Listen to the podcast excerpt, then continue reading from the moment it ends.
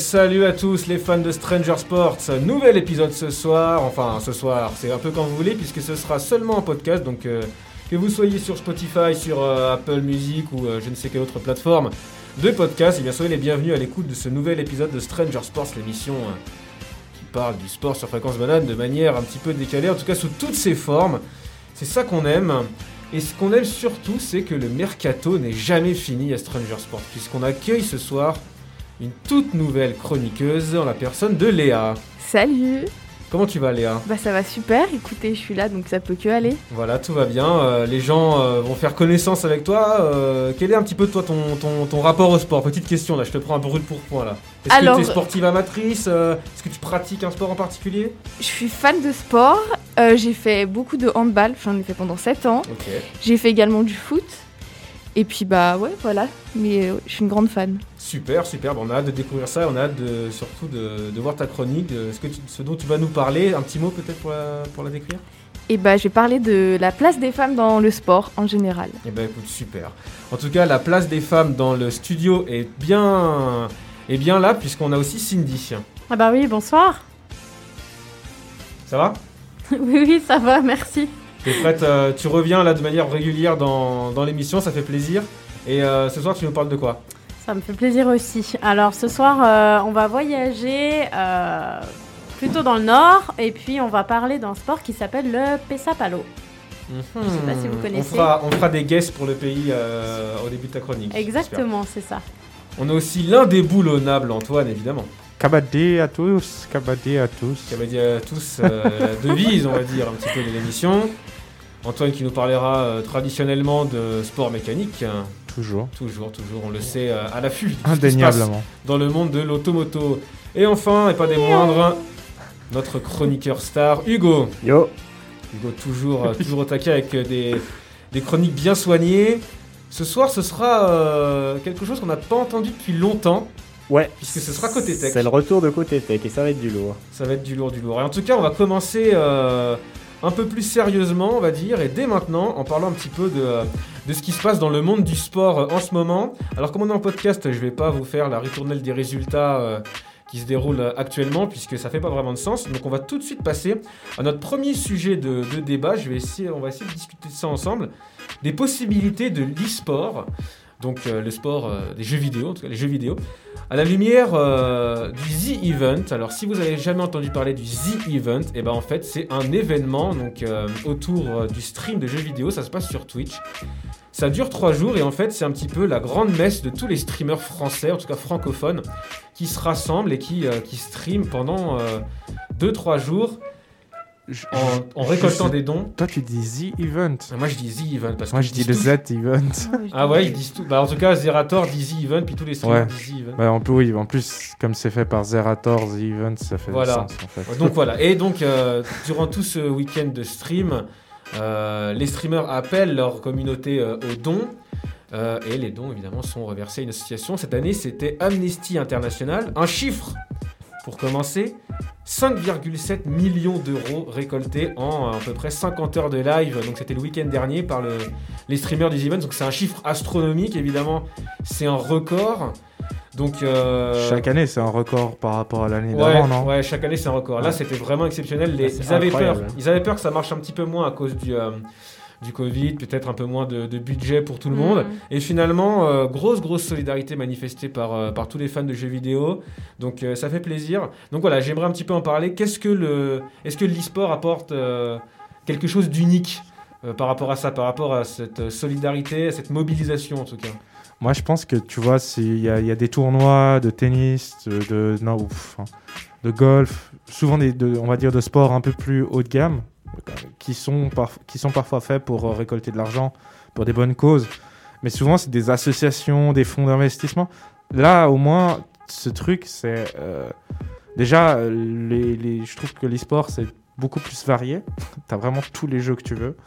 Euh, Il y a même du Just Dance, je crois. Ouais, c'est plus accessible à tout le monde C'est ça, c'est accessible à tout le monde. Mm. Et puis les dons, pour tous les goûts. ouais. et puis les dons, ils peuvent être autant de 10 centimes d'euros euh, que de 50 000 si tu as, si as la thune à, à mettre. tu vois, t'as pas besoin de mettre euh, un, un truc. Il y a des prix à gagner suivant quel streamer tu suis. euh, il y a Ouais. des choses comme ça. Et c'est pour ça ont, que. ils ont ce concept de donation goal, c'est-à-dire à tel, euh, tel euh, montant d'argent récolté, ils font des, Voilà, des on- défis en tout cas, et ça se permet de mobiliser ce- la communauté. Et j'aimerais aussi poser du coup cette petite question. Cette mobilisation, elle a l'air quand même unique, la capacité à, vraiment rassembler une communauté dans un temps très court et euh, avec une intensité folle sur trois jours.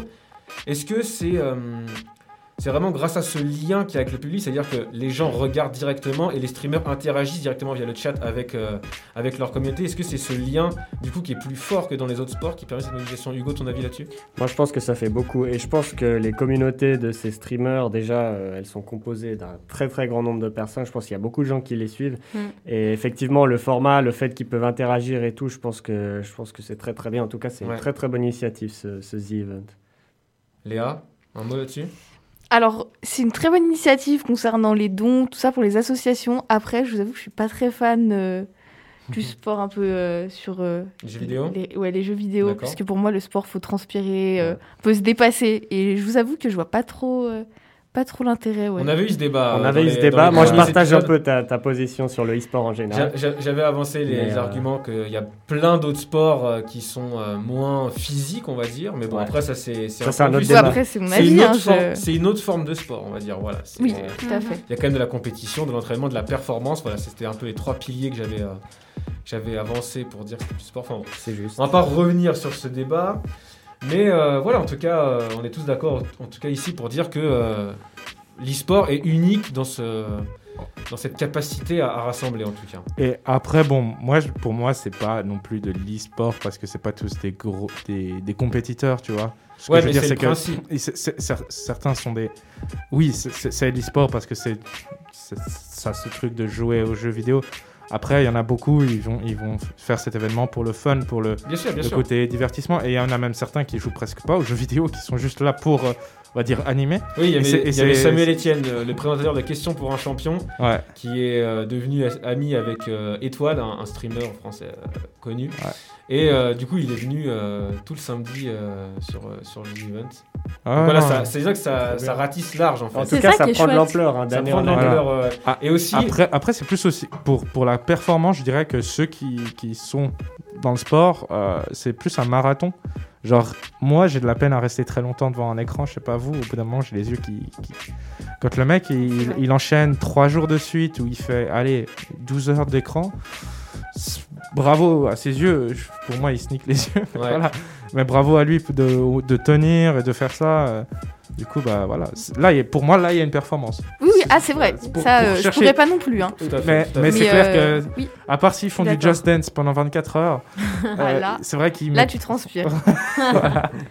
Mais ce qui est sympa aussi, je trouve, avec euh, cette communauté de e-sport, c'est que on sent qu'ils sont prêts aussi à intégrer tout le monde. Alors que Mhm. par exemple, si tu vois dans les compétitions de golf, si t'as pas un certain statut à la base, tu te sens pas forcément bienvenu. Donc euh, ça, ça, je trouve ça sympa. Il y a vraiment cette idée de rassembler tout le monde. Bonne transition de ta part, puisque j'avais une un troisième point à soulever, c'est ça, c'est cette euh, ouverture d'esprit, Mhm. cette honnêteté, en tout cas en apparence, puisque la transparence d'Internet euh, est quand même bien pour ça, c'est-à-dire qu'on a confiance envers les personnes à qui on, à qui on va faire notre don, puisqu'on les connaît, on les suit au quotidien. Ah, ça, c'est un atout. Et euh, en comparaison avec euh, les scandales qu'on voit avec la FIFA par exemple, euh, où la gestion de l'argent n'est pas forcément très transparente, là, on a une impression quand même de, euh, de confiance, donc c'est aussi sûrement ce qui, ce qui motive et ce qui permet de, de lever pas mal de fonds.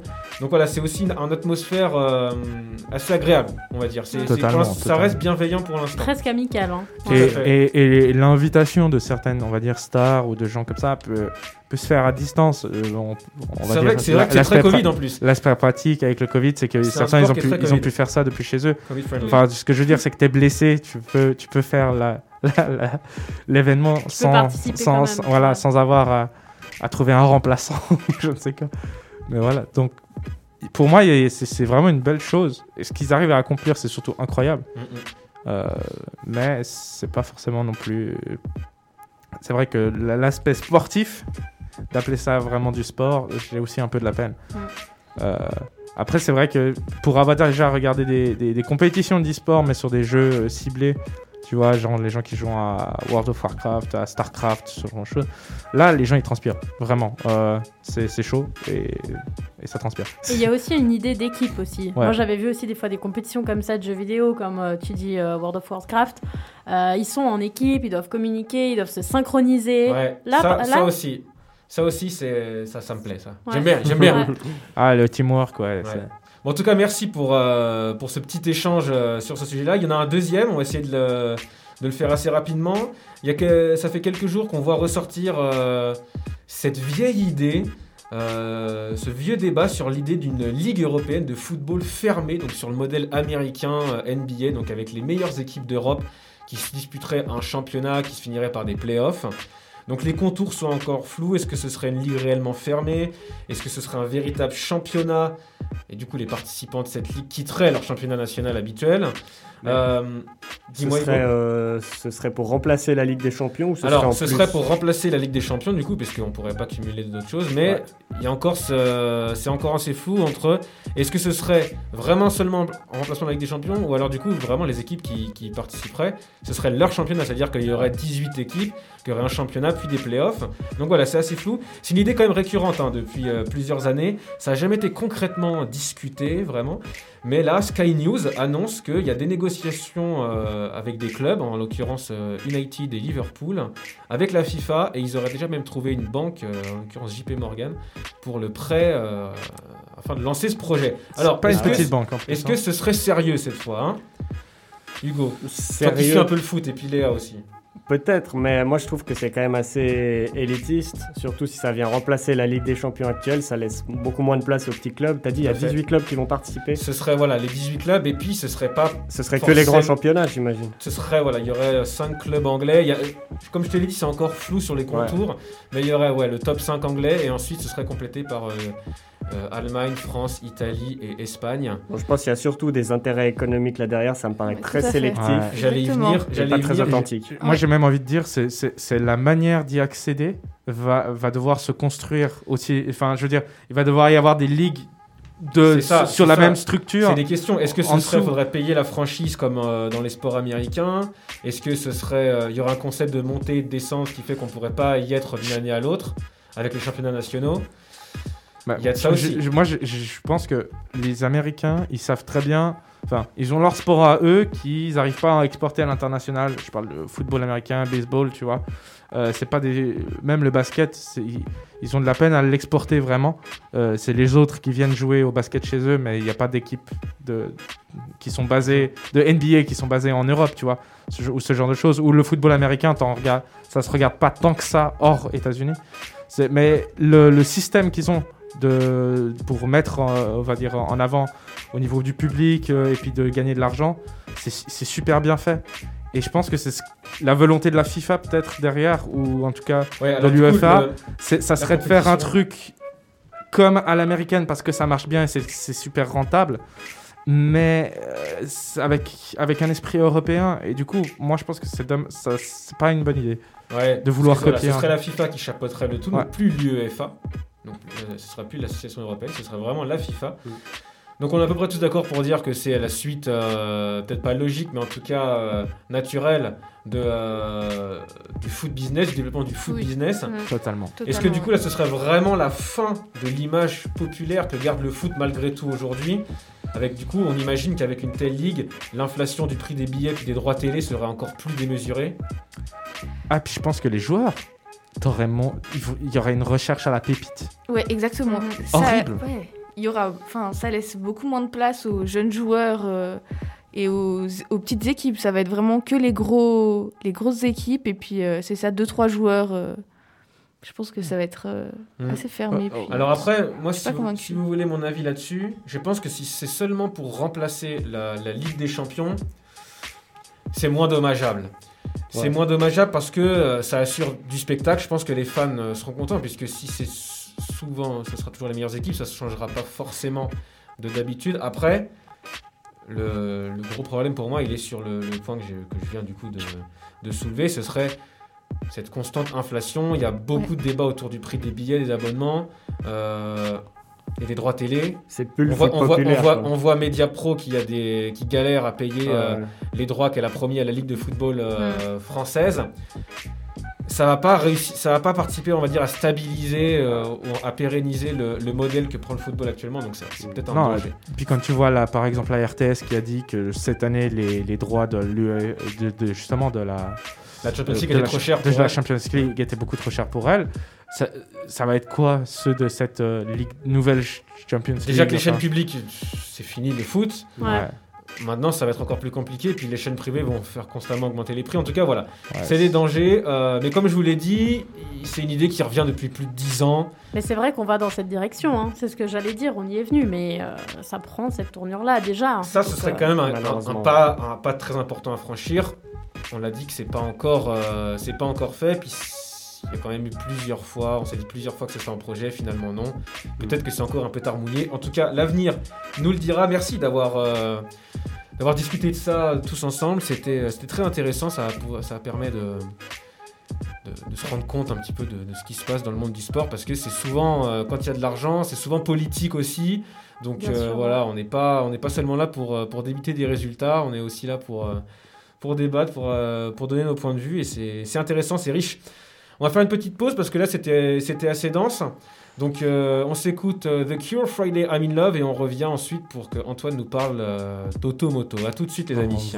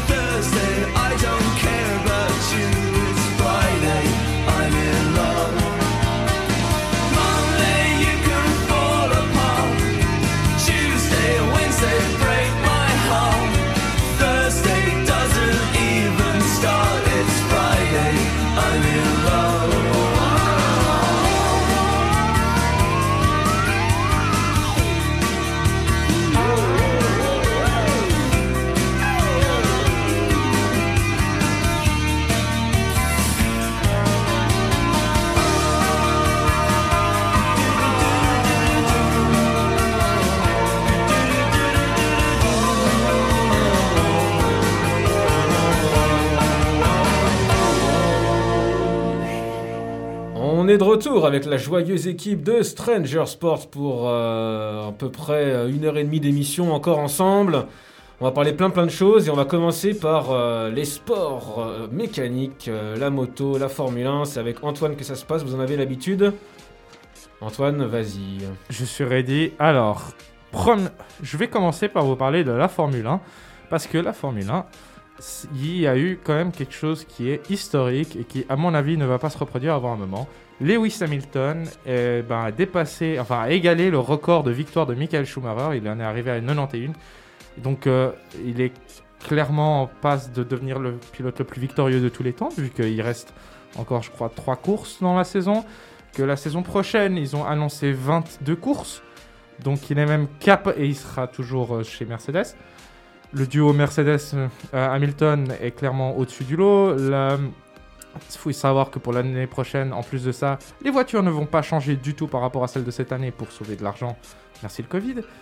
Euh, c'est pour Ferrari que ça va être un peu dur. Vu, je sais pas si vous, vous avez vu un peu ouais, les résultats hein, Ferrari. Ouais, compliqué, Mais hein. euh, Leclerc, il, il- il fait, il fait de la magie avec une chariote. euh, Il arrive à se qualifier troisième, mais il finit huitième. Enfin voilà, ça, ça montre à peu près la, la- la difficulté que cette voiture peut amener. Mais bon, donc euh, on peut voir que là, euh, Hamilton, il est, ca- enfin à mon avis, il est capable. Je sais pas ce que vous, vous en pensez, mais il est capable d'aller chercher les 100 victoires. Est-ce que vous, Oui, vous oui. voyez aller, aller toucher ce millésime En Ah tout ouais. cas, Ouais. battre euh, Schumacher, enfin, Non, Schumacher, c'est fait, c'est bon. Mais il n'y a, pas- il a, il y a plus personne à battre, à part Et lui-même. puis, euh, oui, oui, euh, arriver au 100, ça, ça se fera et ce sera. euh, Ouais, je pense c'est que sûr, je pense. Ouais, Vraiment, ouais. il n'y a aucun Ce sera problème pour lui. exceptionnel. hein. Voilà, donc le Living Legend, c'est comme ça qu'il s'est fait surnommer par euh, certains commentateurs sportifs. Et ben, je pense qu'il a un bel avenir encore. Ensuite, aussi, il faut signaler le premier podium depuis 2011 pour Renault. Et euh, bah, c'est déjà quelque chose qui est incroyable parce que la dernière fois, c'était aussi une troisième place comme il y a eu ici. Euh, troisième place obtenue par Daniel Ricciardo qui, en plus de ça, va quitter en fait cette, monoplace de Renault pour partir chez McLaren la saison prochaine. C'est dommage pour lui parce qu'il commençait à mon avis à s'être habitué à cette voiture et à pouvoir enfin performer avec. Mais il y a un petit fun fact avec euh, ce podium qui est lié à ça. Autre le fait qu'il a oublié de faire un showy, je sais pas ce que, vous- si vous savez- vous voyez ce que c'est, c'est typiquement australien ça. Ah non, moi je vois C'est pas. de mettre du champagne dans sa chaussure et de boire depuis la chaussure. Ah oui. Voilà, euh, c'est- il l'a toujours Yes. fait sur tous ses podiums. Et ben voilà, euh, enfin, en tout cas ses victoires, ben, il voulait le faire et il l'a oublié. Du coup, il l'a fait en coulisses après la course. Euh, donc, mais il l'a fait, voilà. Euh, moi, je ne sais pas, après euh, une heure et demie de course, euh, même deux heures, Ah, voilà, moi, je voilà. Je- Ah, je- ouais. je- c'est du sport hein, quand même. Enfin bon. Mais bon, le fun fact qui est lié à ça, c'est que le team manager de Renault, Cyril Abitboul, avait fait un deal avec euh, Daniel Ricciardo. Il lui a dit si tu me fais un podium cette saison 2020, euh, eh ben je me fais un tatouage. Eh ben, il avait parié ça. dit- Est-ce qu'il l'a dit avec son magnifique accent anglais? Euh, vraiment obso. non, Parce que vraiment. je- Cyril, Cyril Abiteboul est, un, est français et euh, Il- il a l'accent- Il est un peu raillé sur le, sur Il- le paddock puisqu'il a un anglais avec un accent vraiment coupé au couteau. Ah, c'est aïe, aïe, Aurkar, I is am uh, very really happy fast. uh, with, uh, with Daniel result. It's a very good result for uh, Renault F1 team.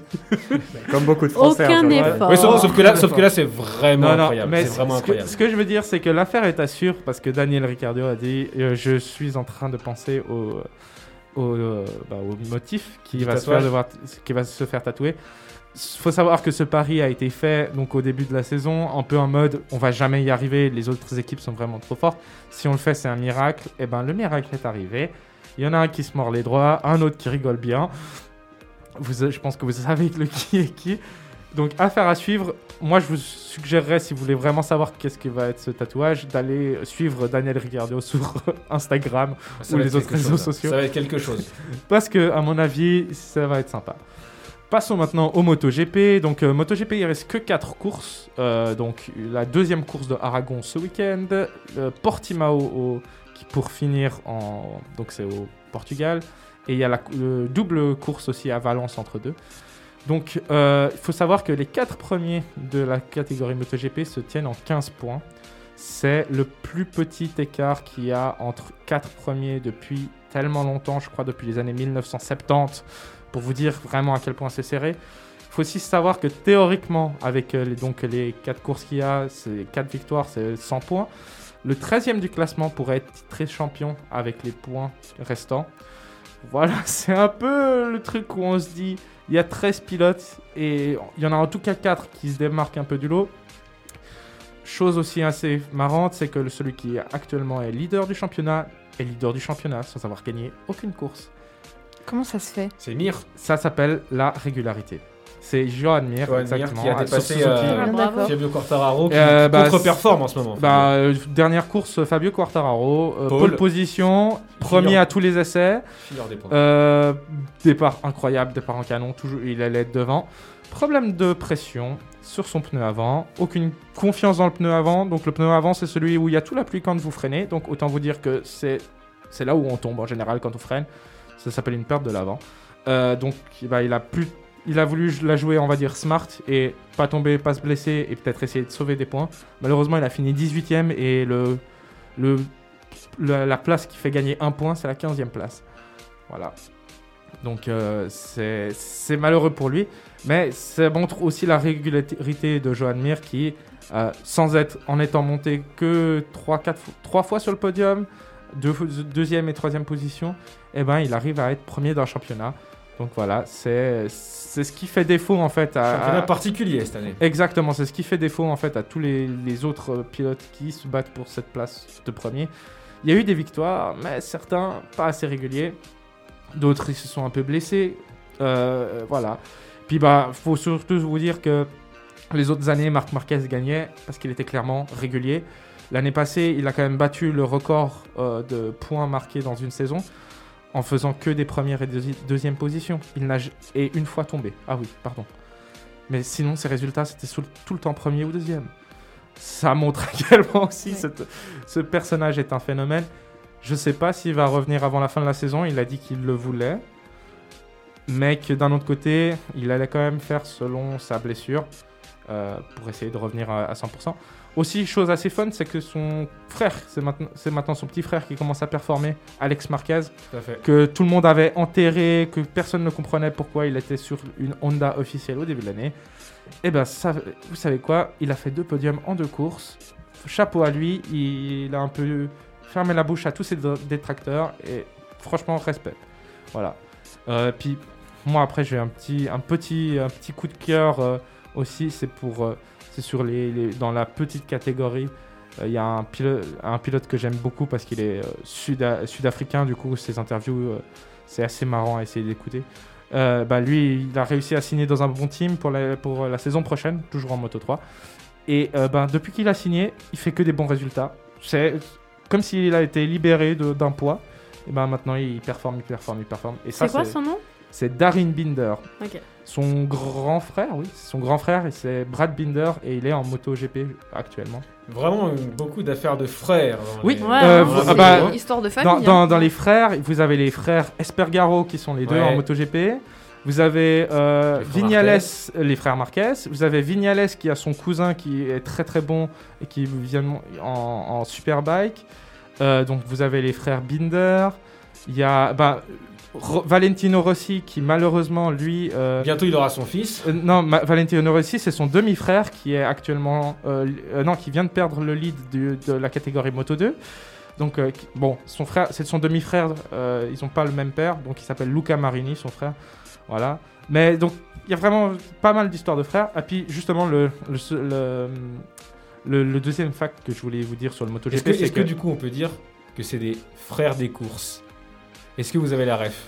Frère des Ah, ours. oui, ouais, ouais, ouais, ouais. j'avais la ref aussi. mais- C'est pas, Frère des pas, courses. pas Elle date incroyable. cette ref? Moi, je viens de croiser le crois que regard de Léa Je qui crois que fait. je, je- je suis trop jeune ou je, je sais pas, mais je connais pas. Euh, C'est un film Ouais, d'animation, un c'est. dessin animé, euh, Mais il a pas été C'est très un connu. hein. Pixar. C'est Ah, un- moi j'adore. Enfin, je sais pas, c'était euh, avec mes frères, on Moi, a bien c'est- regardé ça. Enfin bref, rien à voir, continue. Ouais, voilà. continue Bon, Antoine. alors, deux- excusez-moi pour cette blague de Deuxième, deuxième fait sur, euh, sur le- la, mo- la MotoGP, c'est qu'actuellement, il y a 5 pilotes qui sont en quarantaine, soit comme Valentino Rossi qui a chopé le Covid, soit d'autres. Et en fait, il y en a deux qui ont été en contact avec des gens qui ont le Covid.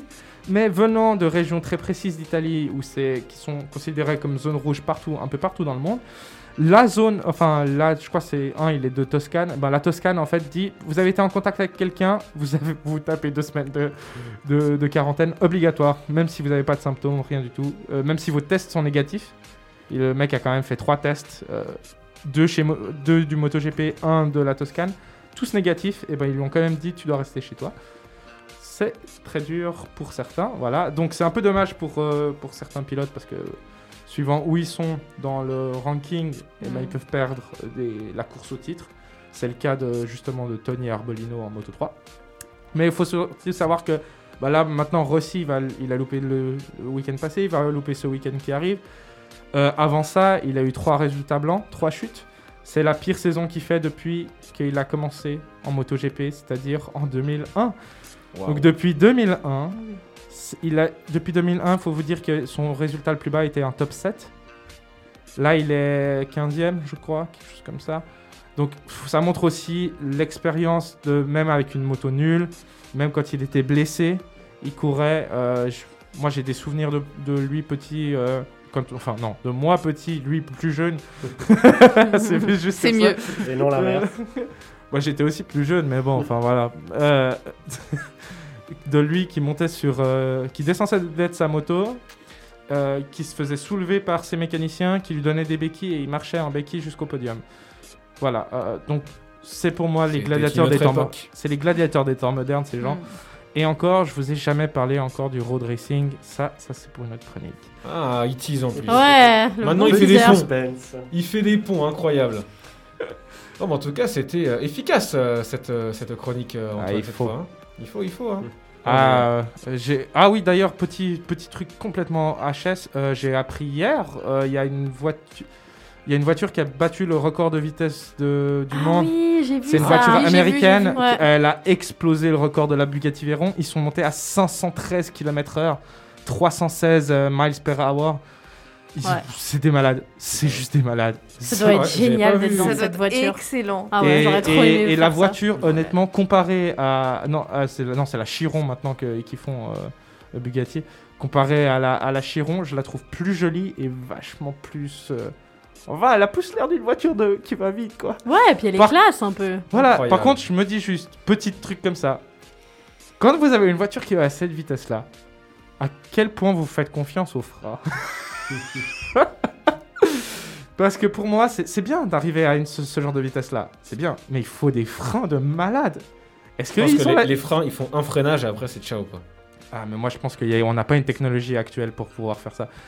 Il y a, eu plein de choses. Y a, par exemple, dans les années 70, je sais qu'il y a des motos. euh, Ducati avait voulu faire des 4 cylindres. Et en fait, ils ont abandonné ça et ils ont repris euh, bah, il y a deux ans quand ils ont fait la Ducati V4, qui est un, monstre, qui est, une, su- qui est une des motos de série les plus puissantes euh, avec lesquelles ils ont fait de la course. Mais euh, à l'époque, ils avaient, ah, ils avaient, il n'y avait pas eu de pneumatique qui était assez résistante. Donc ça veut dire que le pneu, au bout de 3 secondes en moyenne, il, ils explosaient. Ah ouais. Parce qu'il n'y avait pas de pneu qui pouvait encaisser la puissance. Voilà, donc pour moi, c'est très bien cette voiture qui va vite. euh, pour un bout droit, sur une piste de- de- Ouais, d'avion. une piste énorme, ouais, ouais. voilà, euh, sur les, bah, les, les Pas sur les toutes petits- droites. euh, Pas aux sur les petits donanes euh, à côté du studio. Ah, non. Non, non, non, Sûrement pas. Ça sûrement fonctionne pas. Euh, je pense que la voiture est trop basse pour ça. C'est vrai aussi. Bonne remarque. Crounk, crounk. T'es passé à combien? À 2 km/h, ça a quand même râpé. En tout cas, merci pour, euh, pour toutes tes connaissances, euh, Antoine, sur le sujet. Ça fait, ça fait plaisir. On aime bien, on aime bien en apprendre toujours plus. Je, vous- je vous en dis pas plus, Ça mais on reparlera dans cette émission brièvement de sport mécanique. Yes. Vous verrez bien. En tout cas, euh, on va faire une nouvelle pause musicale avec euh, le titre euh, qu'a choisi Antoine. Je l'ai pas sous les yeux, donc euh, vais, ouais. annonce, annonce-le nous. C'est Sweater Weather de The Neighborhood. Ok, c'est reparti. On écoute ça et on revient juste après.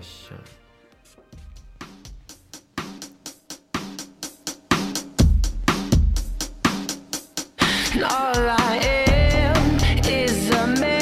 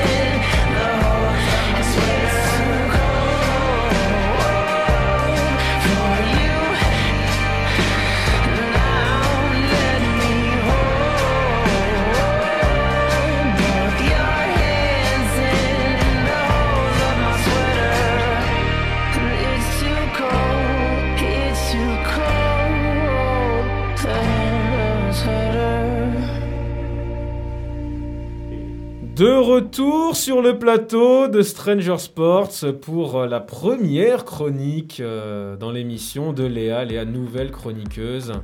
Donc on a euh, cette fois une, une chronique qui se revendique comme hors série un petit peu. D'habitude on a toujours nos petits patterns. Là c'est un petit peu hors série, ça fait plaisir, il y a du, du 109. Donc euh, Léa, vas-y à toi. Bonsoir, alors tout à fait, ouais, j'arrive, euh, je suis un peu hors euh, série. Tu parce chamboules, que- mais c'est ça. Il faut Mais c'est pas- ça, mais écoute, il moi j'arrive, faut je chamboule. Il faut bouleverser Exactement, je, je casse les codes. Parce que si on s'endort, et ben après on non, mais évolue c'est pas plus, drôle, et voilà. c'est ça, faut se renouveler. exactement. Faut se renouveler. Toi, tu- tu- tu- Alors du coup pour cette première, je vais vous parler euh, de la place euh, qu'occupent les femmes euh, dans le sport en général. Et je peux vous dire d'avance que c'est pas un match euh, qui est gagné euh, de suite parce que les inégalités et les discriminations entre les sexes bah, perdurent à tous les niveaux de la pratique sportive. Et donc pour commencer, je vais vous parler euh, de la place qu'occupent les femmes dans les médias. Donc certes, elles sont présentes sur les terrains et dans les compétitions. Toutefois, il y a un gros gros problème de médiatisation. Je pense que vous l'avez tous remarqué, qu'on voit trop peu de sport euh, féminin à la télévision.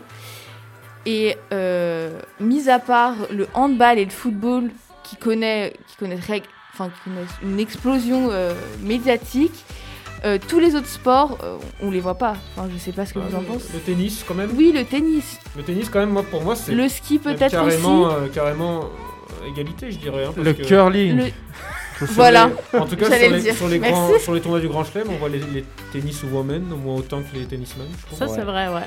Et puis, euh, je vais en parler, mais au Pesapalo. Euh, donc, c'est pas très connu Oh. ici, euh, malheureusement, bien qu'on y joue. Mais euh, c'est. Enfin, là, il y a pas mal de Vous femmes n'avez pas aussi qui fini performent. d'entendre parler du Au, au Pessac, Bouskashi, par contre, euh, Ah, mon dieu, les pauvres, pas encore.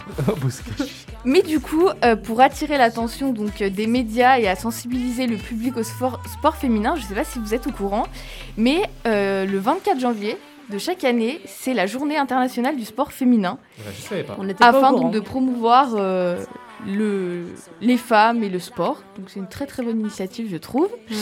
Mais on a pu remarquer que le public, que ce soit des hommes ou des femmes, en réalité, ils sont pas ils s'en foutent un peu, si, si je, peux, si je me perm- si je peux me permettre.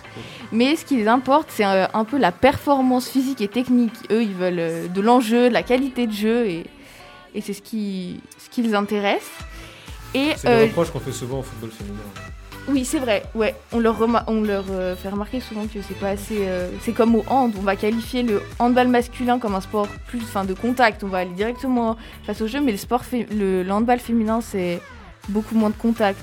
Je te donnerai, je te donnerai mon avis là-dessus à l'issue Ok, de, à très de bien. Ouais, alors moi aussi après. Et je vais vous donner donc un petit exemple. Par exemple, la dernière édition des championnats d'Europe de handball féminin, donc qui sont déroulés en 2019, c'était au Japon, il me semble. Et ben, elle a explosé les scores avec un record historique d'audience. Elle est même passée devant la Coupe Davis. Donc euh, plutôt euh, bon, bon, bon score, je Bah trouve. oui. Bah oui. Et à présent, donc, je vais vous parler de l'accès à la pratique et aux diverses euh, disciplines sportives. Et je pense que je ne vais rien vous apprendre en vous disant que le pourcentage de femmes qui pratiquent une discipline sportive est inférieur à celui des hommes. Mm. Mais en plus, lorsque les femmes bah, sont licenciées dans un sport, c'est majoritairement dans des sports qui sont dits féminins. Par exemple, j'ai pu voir euh, en faisant mes recherches qu'il y a 80% de femmes qui sont inscrites en gymnastique contre 5% en foot. Ah ouais. c'est c'est dingue, je sais pas. Ouais, c'est des, des habitudes, des choses qu'on reproduit. euh, Donc, Bah, c'est- euh, Et vice versa. Et hein. puis je sais c'est- qu'il y a très peu d'hommes aussi qui font de la gymnastique. Ah oui, euh, oui, tout à fait. Mais justement, c'est parce que c'est difficile de dépasser un peu les clichés euh, C'est ça, ouais. que nous instaure la société euh, dès notre plus jeune âge. On est confronté aux stéréotypes qui témoignent d'un certain bah, conditionnement euh, de genre qui est bien ancré dans notre société. Ouais, On voit tous que euh, les femmes, c'est ouais, la c'est moins, c'est moins, ils aiment pas qu'ils essayent pas. Ah oui, exactement. Un garçon qui va dire euh, je vais faire de la danse, euh, je pense que même ses parents vont dire mais qu'est-ce que, enfin, qu'est-ce que tu dis? Après ça, Billy Elliot. dépend, mais Billy Elliot, ouais. C'est toujours ça. hein. Mais oui, voilà. Et donc, euh, bah, pour terminer, je vais vous pa- parler de la place euh, qu'occupe la femme dans le sport de haut niveau, ainsi que bah, ses accès aux postes de responsabilité. Et les sportifs de haut niveau, petit à petit, elles se feraient un chemin, puisque en 1900, aux Jeux Olympiques de Paris, seules 22 femmes concouraient, sur un total de 997 athlètes. Et à Rio, en 2016, on a environ 4700 femmes, soit 45% de tous les athlètes. Donc une, Il y a une du Ah, amélioration. c'est déjà mieux. C'est bien. Mais euh, il faut savoir que bah, le sexisme, il se limite pas à la pratique, mais il y a aussi les rému- rémunérations, excusez-moi, des sportifs de haut niveau qui sont souvent bien loin de celles euh, de leurs homologues masculins. À titre d'exemple, je vous avoue que j'ai été assez surprise en, faisant ces recherches. Un joueur de top 14, donc euh, bah, au rugby, un homme va gagner environ bah, 17 000 euros par mois. Et pour les joueuses de D1, l'immense partie, en fait, elles sont condamnées par la fédération à rester au statut d'amatrice. Le, le foot. C'est-à-dire que parce que le, le- le rugby féminin n'est pas encore professionnel, c'est-à-dire qu'il y a, ouais, là, il y a- il y a- Ah, il y a seulement les euh, 24 joueuses, Fini, en fini. fait. Je euh, donnerai également mon avis là-dessus. Voilà, bah, il y a seulement les 24 joueuses du groupe France qui bénéficient d'un statut semi-professionnel, c'est-à-dire qu'elles sont payées pour jouer un peu, mais à côté, elles ont leur euh, travail comme nous en fait. C'est Mhm. dingue. Mmh. Ah ouais. Je sais C'est pas. incroyable. Et donc, euh, il y a aussi donc l'accès aux postes de responsabilité des femmes dans le milieu du sport, comme je vous disais tout à l'heure, et elles se font rares malheureusement. Et il faut attendre 2014 en France, je vous parle de la France, pour voir apparaître la première femme à occuper un poste d'entraîneuse au, au sein d'une équipe professionnelle masculine de football. Corinne Diacre, Tout à fait, qui va entraîner donc le Clermont qui est Foot sélectionneuse, qui est 63 sélectionneuse de l'équipe de de. France féminine actuellement, c'est ça. Et on a également Dominique Crochu, donc euh, je sais pas si vous la connaissez, c'est la pionnière du développement du football euh, féminin et c'est une femme qui est engagée pour euh, la diversité et la place des femmes dans le sport français, qui elle également euh, vient, devient la première directrice de la Fédération française de foot. Elle, elle est responsable du digital, du web et des nouveaux médias. Et donc, bien qu'en progression, bah, les chiffres ils témoignent toujours d'un écart significatif, et ce à tous les niveaux. Et donc, bah, avant de vous quitter, je vais vous laisser avec une petite citation justement de Dominique Crochu qui euh, indique, je cite, C'est lorsque le terme sport féminin aura définitivement disparu de notre vocabulaire que le combat sera réellement gagné. Mmh, pas mal ça. Ah ouais, donc bien. moi, j'encourage toutes les filles à faire du foot parce que Je pensais, la je danse, pensais c'est également peu- à, à Marinette Pichon, qui était une des premières euh, femmes footballeuses à, Ouais. à faire connaître le sport féminin. Tout à fait. Euh, maintenant, c'est Eugénie Le Sommer plutôt Oui, qui prennent oui, le relais, puis très populaire. Du coup, je voulais te donner mon avis un petit peu sur, sur tout ce que tu as Je soulevé. prie. Alors, autant sur la question des, euh, de la pratique c'est-à-dire du taux de femmes inscrites dans tel ou tel sport, Ouais. voilà, en tout cas des, des un peu de disproportions, et aussi sur le niveau des postes à responsabilité dans les instances dirigeantes, autant là je suis complètement d'accord qu'il y a beaucoup de travail et que ce sont des injustices pures et simples. Ouais. Autant je serais peut-être un peu plus nuancé sur la question des salaires, notamment sur les, euh, dans les structures de clubs. C'est-à-dire que en équipe nationale, je suis, bien sûr qu'il faut que les primes soient exactement égales. Parce que euh, c'est pas quelque chose qui est fait pour rapporter de l'argent à les équipes nationales. C'est vraiment la performance. On, se, euh, on joue pour le pays. Mais tu peux pas dire le contraire que dans les clubs, tu es payé en fonction de ce que tu rapportes à l'entreprise. C'est comme dans tous, les, dans tous les métiers. Et un club de football féminin, il va pas, il va pas percevoir les mêmes droits télé Ben qu'un club masculin. Actuellement. Actuellement, parce que ça suscite beaucoup moins d'engouement, Hmm. parce que, et c'est mon deuxième point de nuance que je vais apporter, le niveau est pas le même, donc forcément les gens, les spectateurs vont pas forcément vers, vont pas consommer ce genre de sport, et du coup il y a moins de revenus à capter. Donc Oui, les, mais- les gens sont payés. Mais je te dis que sur la question du niveau de jeu, c'est pas là, c'est pas les, que ce soit les femmes. Le problème c'est que ce sont des sports qui à l'origine ont été inventés par des hommes pour des hommes. Alors on dit ce qu'on veut Mais sur, sur pour- l'égalité homme-femme, mais Ouais, pourquoi pour les hommes? Pourquoi il y a certains sports qui sont dédiés uniquement aux hommes? Non, je tu vois? ça, c'est qu'à l'origine Oui. du sport, les règles ont été faites. Physiologiquement, les hommes et les femmes sont différents. Je veux dire, les femmes sont par exemple plus endurantes en général que les, que les hommes, mais euh, la puissance, en général, les hommes ont plus de puissance. Ça, Mais il peut y avoir d'autres choses intéressantes à voir. Par exemple, moi j'ai regardé mon premier match de foot féminin, euh, pas cet été, l'été d'avant. C'était les États-Unis contre je sais pas qui, c'était la finale. Euh, j'ai trouvé hyper intéressant et prenant parce que Mhm. justement je trouvais qu'il y avait peut-être moins de puissance. Certes, elles vont peut-être courir moins vite sur des pics. Par contre, le niveau technique de jeu, Ouais, je trouvais ça plus intéressant Bah, que moi, les hommes et j'ai je- kiffé regarder ça. ouais, mais le, le spectateur type du football n'est pas, n'est pas toi, je pense. Je pense que la, la- la vaste majorité des gens qui consomment du foot dans les stades et à la télévision Ah oui, oui, oui. ont des attentes différentes. Mais peut-être parce qu'ils ont aussi l'habitude. Mais s'ils prenaient l'habitude de regarder plus Mais un niveau technique élevé, ah, ils- peut-être qu'ils aimeraient puis, aussi. Mais, mais Les- c'est pas un risque que les diffuseurs vont prendre du jour au ça. lendemain parce que eux ils Mm. doivent aussi re- ils doivent tous ils doivent aussi euh, La- la mise en a- leurs investissements. Mais- Mine de rien, la mise en avant de ce, de ce genre de sport est, de- est aussi une faute, à mon avis, de, du monde économique dans Ah mais lequel bien on sûr, est. parce que les médias ne, ne vont pas prendre le risque Exactement. de sûr, euh, diffuser euh, un match de foot féminin parce qu'ils savent très bien que s'ils diffusent bah, un match de la Ligue des Champions masculin, mais ils vont péter les scores. Ouais, voilà. Enfin, excusez-moi Ouais. l'expression, mais, Mais c'est ça. et si tu regardes, je trouve qu'on se trompe d'adversaire quand on critique les clubs ou les fédérations qui ne payent pas les, les femmes de la même manière. Ou en tout cas, l'environnement sportif qui ne paye pas les femmes de la même manière. Pour moi, ça, c'est un faux combat parce que le problème, il n'est pas là. Si tu commences à, à payer les femmes autant que les hommes, aujourd'hui, dans la plupart des sports, il y a des clubs qui vont faire faillite et là, du coup, il y aura même plus de femmes sur le terrain. je, je- je vois ce que je vois, Ouais, je vois, faire- je- non, faire- non, Il faut je faire vois les où choses il dans va l'ordre. là- je vois Il où faut il d'abord euh, amener le public voilà. vers ce Oui. genre de sport. Ah oui, oui, je Il suis tout faut, à fait il faut Oui. créer une demande avant de C'est- créer une offre. Oui, Parce mais ça, si c'est aux médias offre- aussi de.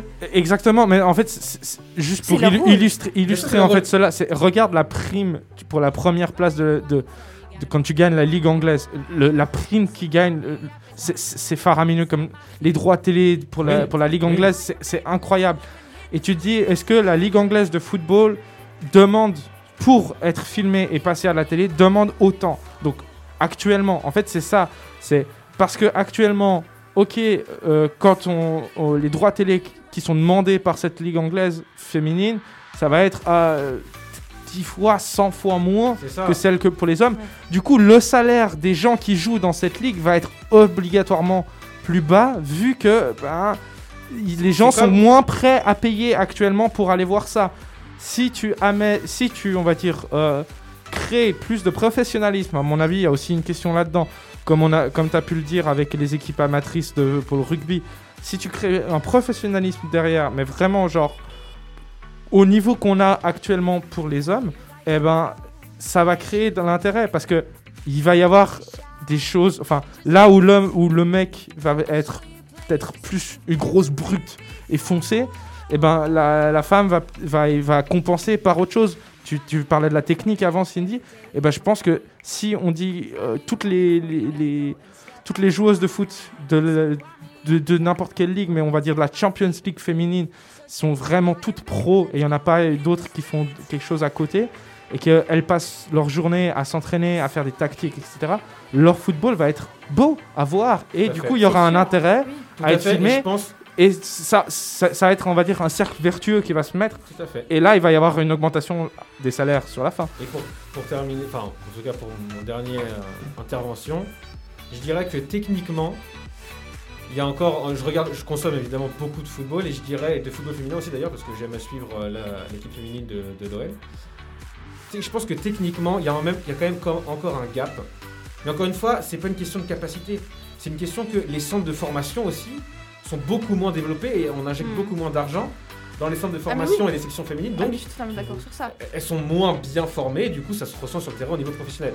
Mais je pense qu'il faut faire les choses dans l'ordre et d'abord enfin. créer une demande, créer une demande des supporters pour ces sports-là avant de créer une offre. Parce que sinon économiquement ce sera pas viable et, euh, et on pourra pas progresser. Il voilà. faut transformer le vicieux en vertueux. Euh. Exactement. Exactement. Oh, quelle belle manière de conclure, Hugo. Quelle Quelle belle belle manière de conclure. Moi, moi, moi, je- qui, qui, qui a pas beaucoup parlé dans, Non, dans mais cette je- Il parle peu, mais il parle bien. Ça va, ça t'a pas mais qui a touché juste. Comme Non, j'ai été très intéressé par ce que vous avez dit et puis j'étais assez d'accord avec, euh, avec ce que tu disais et puis euh, tout à fait je pense qu'il faut euh, sensibiliser, euh, médiatiser etc et puis que petit à petit ça va venir, Il faut créer une demande. on espère. C'est comme ça dans tous les marchés. Ouais. fait. Moi, je, cas, a- je pourrais ça- juste aussi faire un parallèle avec, tu vois, euh, je sais pas si vous connaissez Muggsy Bugs, qui est le plus petit joueur qui a, qui a joué dans la NBA à un niveau Oui, t'en avais professionnel. parlé, t'en avais parlé il y a une Je crois qu'il faisait 1m68, hein, quelque chose comme ça. hein. Euh, donc, et clairement, en fait, lui, euh, c'était un très bon joueur, très grand joueur euh, respecté. En fait, lui, c'était un, il était parfait pour être tacticien et passer la balle à tout le monde. Ouais. Donc, c'était pas forcément lui qui allait mettre un dunk ou un truc comme ça, tu vois, mais euh, c'était celui qui organisait tout le truc. de- Et je pense que là, tu vois, c'est une différence de taille. Le- que ça soit une différence de, il y a une différence du coup de performance aussi, à mon avis.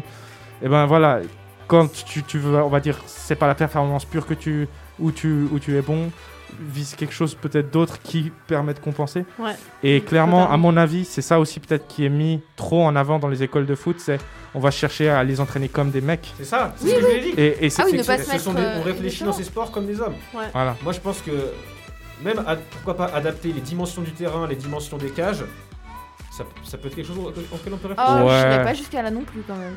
Moi, moi, je pense que c'est, Moi, mais c'est pour- surtout l'entraînement. enfin, les- pour moi le poste où il y a le plus de progrès à faire dans, dans le football féminin, c'est euh, le poste de gardien. Le gardien, Il y a des, Oui, oui. on voit des choses, Ouais, il y a- euh, oui, c'est vrai. on voit des choses compliquées. des grosses boulettes. Des grosses Ouais, le niveau Mais n'est pas le même. Pour moi, tout part de l'éducation et c'est clairement dans les centres de formation que ça va se passer. actuellement, Ouais, il faut- ça-. Et c'est pour ça que des clubs, des structures comme l'Olympique lyonnais sont décisifs parce que c'est des, des clubs qui peuvent se baser sur euh, les revenus de l'équipe masculine pour ensuite injecter dans les sections féminines. Ce ne sera pas des sports comme Juvisy en, en D1 Arkema, qui est la première division de football française euh, pour les filles. C'est pas des clubs comme Juvisy, c'est pas des clubs comme ça qui ont leur section féminine qui est forte, qui vont pouvoir faire avancer les choses. C'est des clubs comme l'Olympique lyonnais, comme Montpellier, comme le Paris Saint-Germain, qui vont pouvoir développer grâce à, le- à leur structure forte le, le football féminin.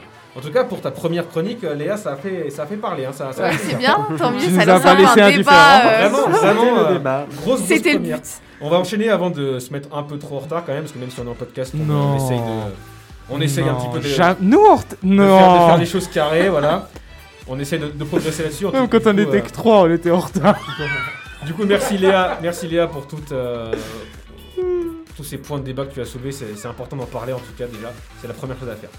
On s'écoute euh, ta musique. D'ailleurs, en parlant d'icônes féminines, là, on en a une, euh, on en a une bien. hein. Exactement. Ah, en La plus, queen. le titre. La queen, Le, ti- le titre, le titre. Ah bah, Ah, il Je, fallait. Je continue, je te laisse le euh, dire. Je te laisse le dire alors. alors, euh, on va tout de suite écouter Beyoncé, Who Run the World. Oh, putain, mon anglais, par contre. euh, Queen À la série La Bite Boule. exact.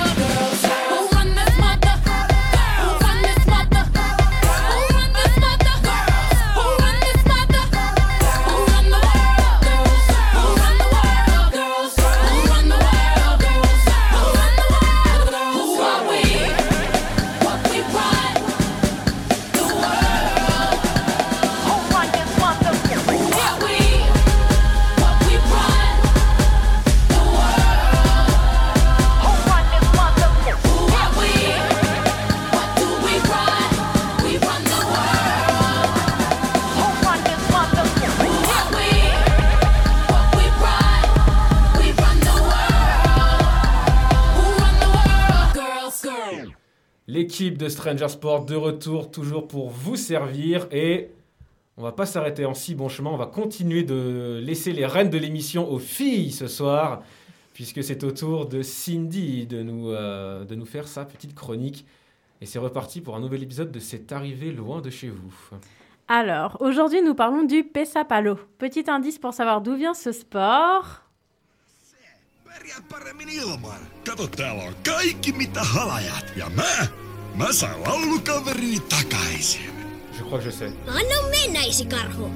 Onhan tää karhun elämää, saa päivät mettä kämmentää. Voi turhat huolet murheet unohtaa.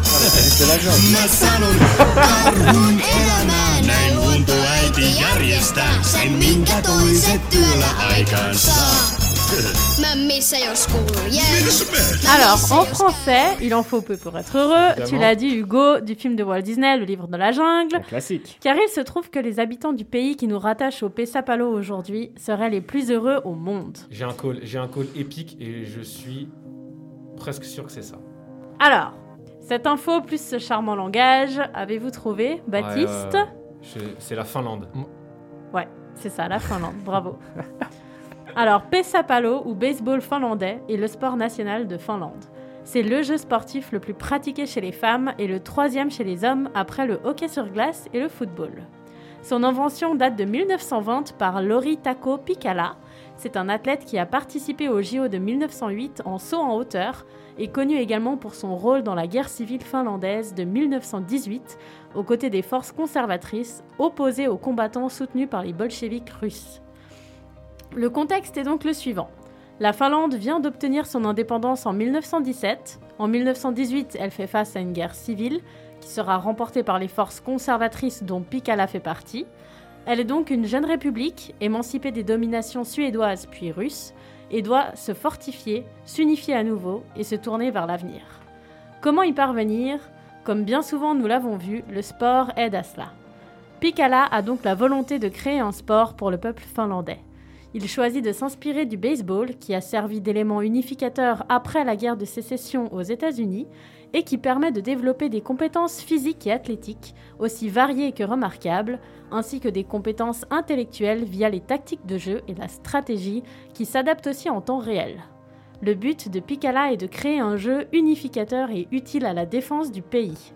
Notre sportif part aux États-Unis afin d'étudier le baseball et revient inspiré, donnant naissance au Pesapalo. Alors, si vous voulez jouer au Pesapalo, quel équipement vous faudra-t-il et à quoi ressemble le terrain? Un gant, un casque, une batte et une balle comme la balle au baseball. Le terrain est en forme d'entonnoir. Il y a trois bases positionnées en zigzag et la spécificité est que chaque base est plus éloignée que la précédente. La dimension du terrain est de 96 mètres sur 42 au maximum. C'est plus grand qu'un terrain de baseball. Le jeu en bref. Deux équipes s'affrontent sur deux périodes de 4 manches. À tour de rôle, elles jouent en défense et en attaque. Comment savoir qui joue en défense? Eh bien, c'est l'équipe qui lance la balle au batteur et qui est positionnée sur le terrain pour intercepter la balle. Quant à l'équipe qui frappe et dont vous voyez les joueurs courir, elle joue en attaque. C'est à ce moment-là que les points se gagnent. Pour l'instant, c'est un peu comme les baseball. Oui, totalement. Mais vous allez voir après.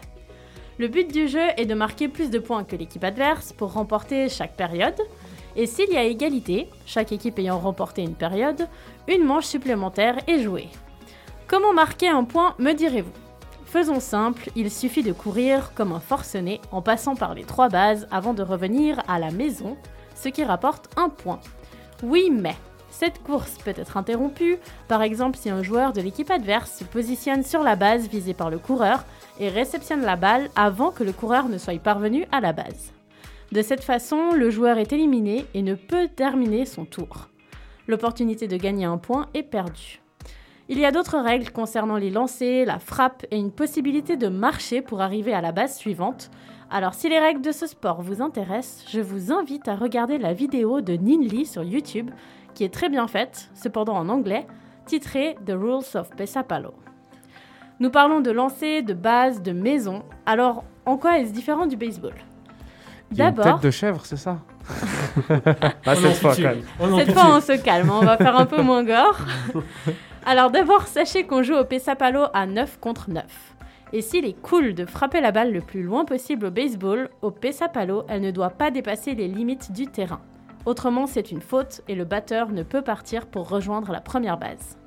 La forme du terrain est en zigzag, nous l'avons dit, et le rôle du manager est différent aussi, puisqu'au Pesapalo, il intervient à chaque lancer, donnant ses consignes stratégiques et de positionnement grâce à des fanions de diverses couleurs.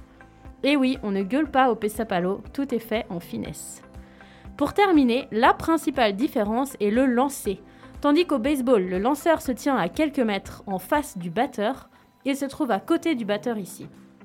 Le lanceur jette la balle verticalement dans une petite surface définie et à minimum 1 mètre au-dessus de sa tête afin qu'elle soit prenable. Ce type de lancer permet au batteur de mieux contrôler la puissance et la direction de son coup, permettant un jeu plus rapide et stratégique que le baseball. Qu'en est-il de la compétition? Les premiers matchs officiels ont commencé en 1922. Il existe une Coupe du Monde de Pesapalo, bien que peu de pays y participent et que la Finlande est le pays de prédilection. Elle a lieu chaque 3 ans et comporte diverses catégories hommes, femmes et mixtes. Sachez que nous jouons au Pesapalo en Suisse, même si le jeu est sur gazon plutôt que sur sable, et qu'en 2015, nous avons même accueilli la 8e Coupe du Monde.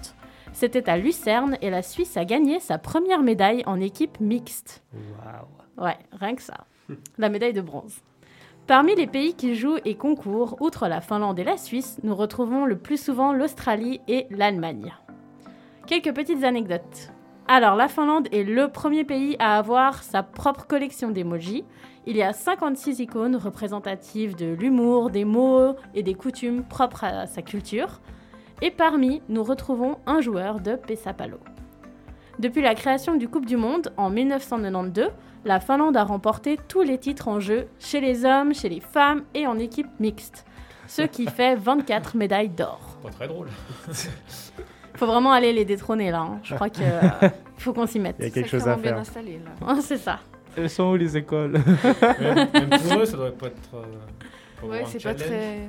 Ouais, c'est vrai. Si c'est comme euh, la Namibie en, rugby euh, qui, qui écrase tout le monde parce que c'est les seuls qui sont pros en Bah, Afrique. ouais, mais en Afrique, il y a aussi, il y a aussi l'Afrique du Sud. Ouais. surtout, Bah, l'Afrique en- du Sud, non, l'Afrique du Sud, ils tournent avec le reste. Ouais, mais euh, quand ils vont en Coupe du Monde, euh, la Namibie, ils se font, ils se font péter par tout le monde. oui, mais justement, c'est soit ils se font péter par tout le monde, soit ils sont trop forts en Afrique. En tout cas, la Finlande, ils se font péter par personne. C'est ça. Pour l'instant, ouais. Euh, dans tous les autres sports en fait. Ouais. Il leur fallait bien un sport où ils, Ouais, ils sont ça. un peu forts. À part peut-être le rallye où ils sont, où ils sont super forts là-dedans. Ouais, c'est Ouais. vrai. Pour finir, si vous êtes intéressé à jouer en Suisse, justement, je crois qu'on a besoin euh, de relève, etc. Sachez que la communauté a l'air très dévouée et sympathique et vous trouverez toutes les informations sur p6.ch. Ok. Moi, j'aime bien cette, euh, c'est- cette série, c'est arrivé loin de chez Ah vous. ouais, ça nous J'adore- fait voyager, hein. J'adore découvrir euh, des, des pays comme ça, Ah, c'est à fou. travers le sport. Eh ben là, j'ai hein, parce que bon, Qu'est-ce que t'en penses, toi, Léa, qu'on n'avait jamais entendu finalement des... ce genre de Qu'est-ce que je- chronique Qu'est-ce que tu Ah, penses très, du- très bien, du parce que- concept? Euh, moi, j'aime beaucoup la chronique un peu voyage parce que c'est des sports qu'on.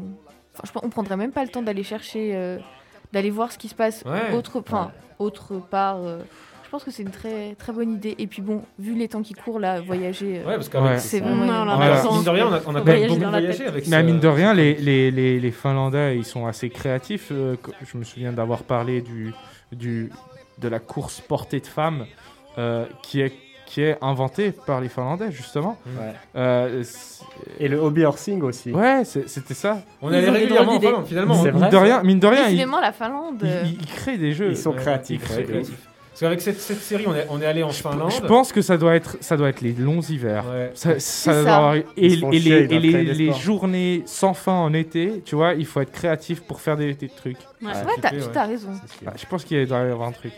On est avec cette Ça me donne envie de visiter ce pays maintenant. Allez, on, est, on est allé en Finlande, on est allé au Bhoutan, on est allé en Afghanistan, au Japon, il me semble. Ouais. on en a fait des pays. On hein. a dû aller en Australie Oui. avec Sandy aussi. On, a- on en a fait pas mal. On n'est pas trop allé encore en Amérique du Sud ou en Afrique. bah, c'est pour la. Pas prochaine alors. encore, mais ça ne saurait Ça tarder. ne saurait tarder en tout cas, voilà. hein, on sait, l'émission n'est pas morte, elle va continuer d'exister. Merci Cindy en tout cas de Avec plaisir. cette chronique, c'était super intéressant. On va de nouveau enchaîner sur une petite musique euh, de ton choix, Cindy. Donc Oui. c'est euh, Lucas Henny. Oui, c'est ça. Me. She got me. On se retrouve juste après pour euh, la chronique euh, de Hugo. Allez, à tout de suite.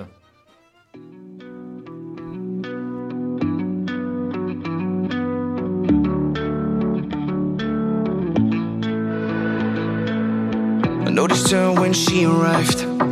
Kinda late, ate her mama like. But mama, she ain't here tonight. Getting rowdy, rowdy. When she poured out the little spice, got the whole place on a vibe. Monday night and a Friday night. Getting rowdy, rowdy. She let her body talk. She made the party stop. She getting naughty. Yeah. Dropping it, dropping it down. When she go low, when she go low, she goes so low, she goes so low. Oh, she know, oh, oh, she know, she got me dirty dancing. When she go low, when she go low, she goes so low, she goes so low. Oh, she know, oh, oh, she know, she got me dirty dancing.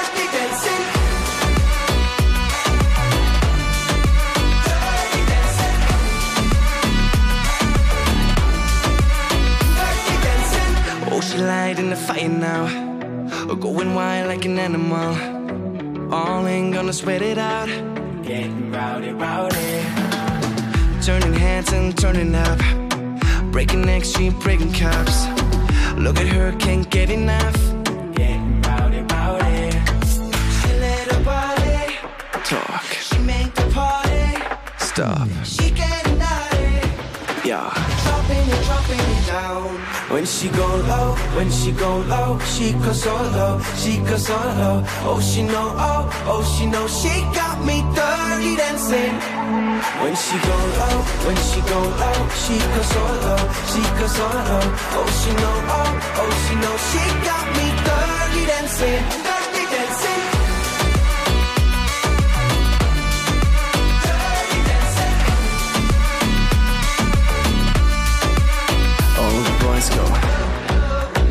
All the girls go, everyone go. She got us dirty dancing. When she go low, when she go low, she goes so low, she goes so low. Oh, she know, oh, oh, she know, she got me dirty dancing.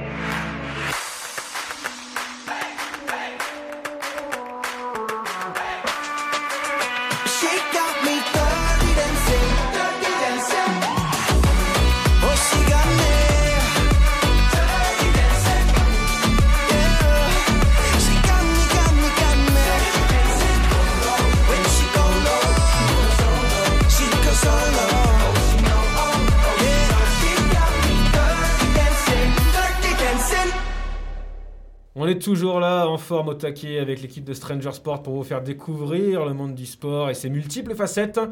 Beaucoup de chroniques hein, euh, dans cet épisode puisque bah, on l'a dit, on, a- accueille Léa pour sa première. Du coup, euh, ça étoffe un petit peu le, sommaire. Et pour cette dernière chronique avant le Stranger Quiz, c'est Hugo qui s'en charge. avec une chronique euh, qu'on n'avait pas eu l'occasion de revoir depuis, de réécouter depuis un bon moment. Et oui l'équipe, ce soir je voulais vous parler d'un truc qu'on voit un peu partout dans l'actu et qui s'est vraiment invité dans nos vies quotidiennes ces derniers temps. Ce n'est pas le coronavirus, Le mais VAR bien les robots. Les robots, ils sont là, ils sont dans les campagnes, dans les robots, ils sont villes, ils sont sur les réseaux sociaux, ils sont partout. ouais. On leur devait bien une, euh, une petite chronique euh, pour le retour de la rubrique euh, Côté Tech, tu l'as dit, qui est, je le rappelle, la rubrique Nouvelles technologies de Stranger Sports. Euh, le dernier épisode de Côté Tech, ça remonte à l'année dernière, c'était ouais. sur le fitness en réalité virtuelle. Je C'est sais vrai, pas qui vrai. était là parmi vous. Moi. Tu t'en rappelles Oui. Je sais pas si, si vous vous souvenez, mais ça fait vraiment un moment. Et en tout cas, voilà, ça fait, ça fait plaisir de remettre les technologies à l'honneur avec donc ce soir les robots. Il y a beaucoup de robots très peu stylés euh, dans la vie, comme des mixeurs, des aspirateurs autonomes ou encore des tondeuses à gazon, mais c'est pas de cela qu'on va parler aujourd'hui. Euh, nous, on va s'intéresser aux robots vraiment badass, tout en haut de l'échelle du swag. Les Euh, Transformers, quoi. Voilà, ceux qu'on retrouve notamment euh, sur les terrains de foot, sur les rings de boxe, dans les salles de gym ou encore sur les pistes de ski. Bienvenue dans le monde du sport 2.0. Wesh, c'est beaucoup trop stylé. Je pourrais faire lire la chronique à une voix de synthèse, hein, puisqu'on est un peu dans le thème, mais ce serait chiant un peu, donc on va y aller comme d'habitude, je crois. Et euh, je vais donc commencer par vous présenter les robots footballeurs. Et oui, depuis plus de 20 ans maintenant, il existe un tournoi international de foot qui s'appelle la Robo Cup Soccer, où tous les joueurs sont des robots. La dernière édition en date, c'était à Sydney en 2019, et il y avait plus de 170 équipes qui ont participé, avec derrière chaque équipe une université. Le but, bien sûr, pour les unis et les équipes de chercheurs, c'est de faire avancer la recherche au sujet des robots, mais c'est aussi de se taper euh, des grosses barres, parce que c'est très marrant à voir des robots en action sur un terrain de foot. Euh, je vous encourage à aller voir euh, les vidéos.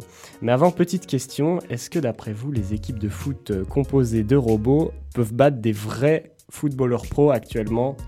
En 2020 Petit tour de table, Léa Sûrement, si tu nous poses la question, c'est que tu vas nous Moi, sortir des non, petites non, anecdotes. C'est- c'est pas Ah, possible. je sais pas. possible. Ah, Je pense que robotiquement, là c'est le côté, c'est techniquement on n'arrive pas à créer des robots qui sont assez. euh, alors, Peut-être qu'au poste de gardien on peut créer des trucs euh, assez assez fous euh, qui Tu permettent parles pour les tirs.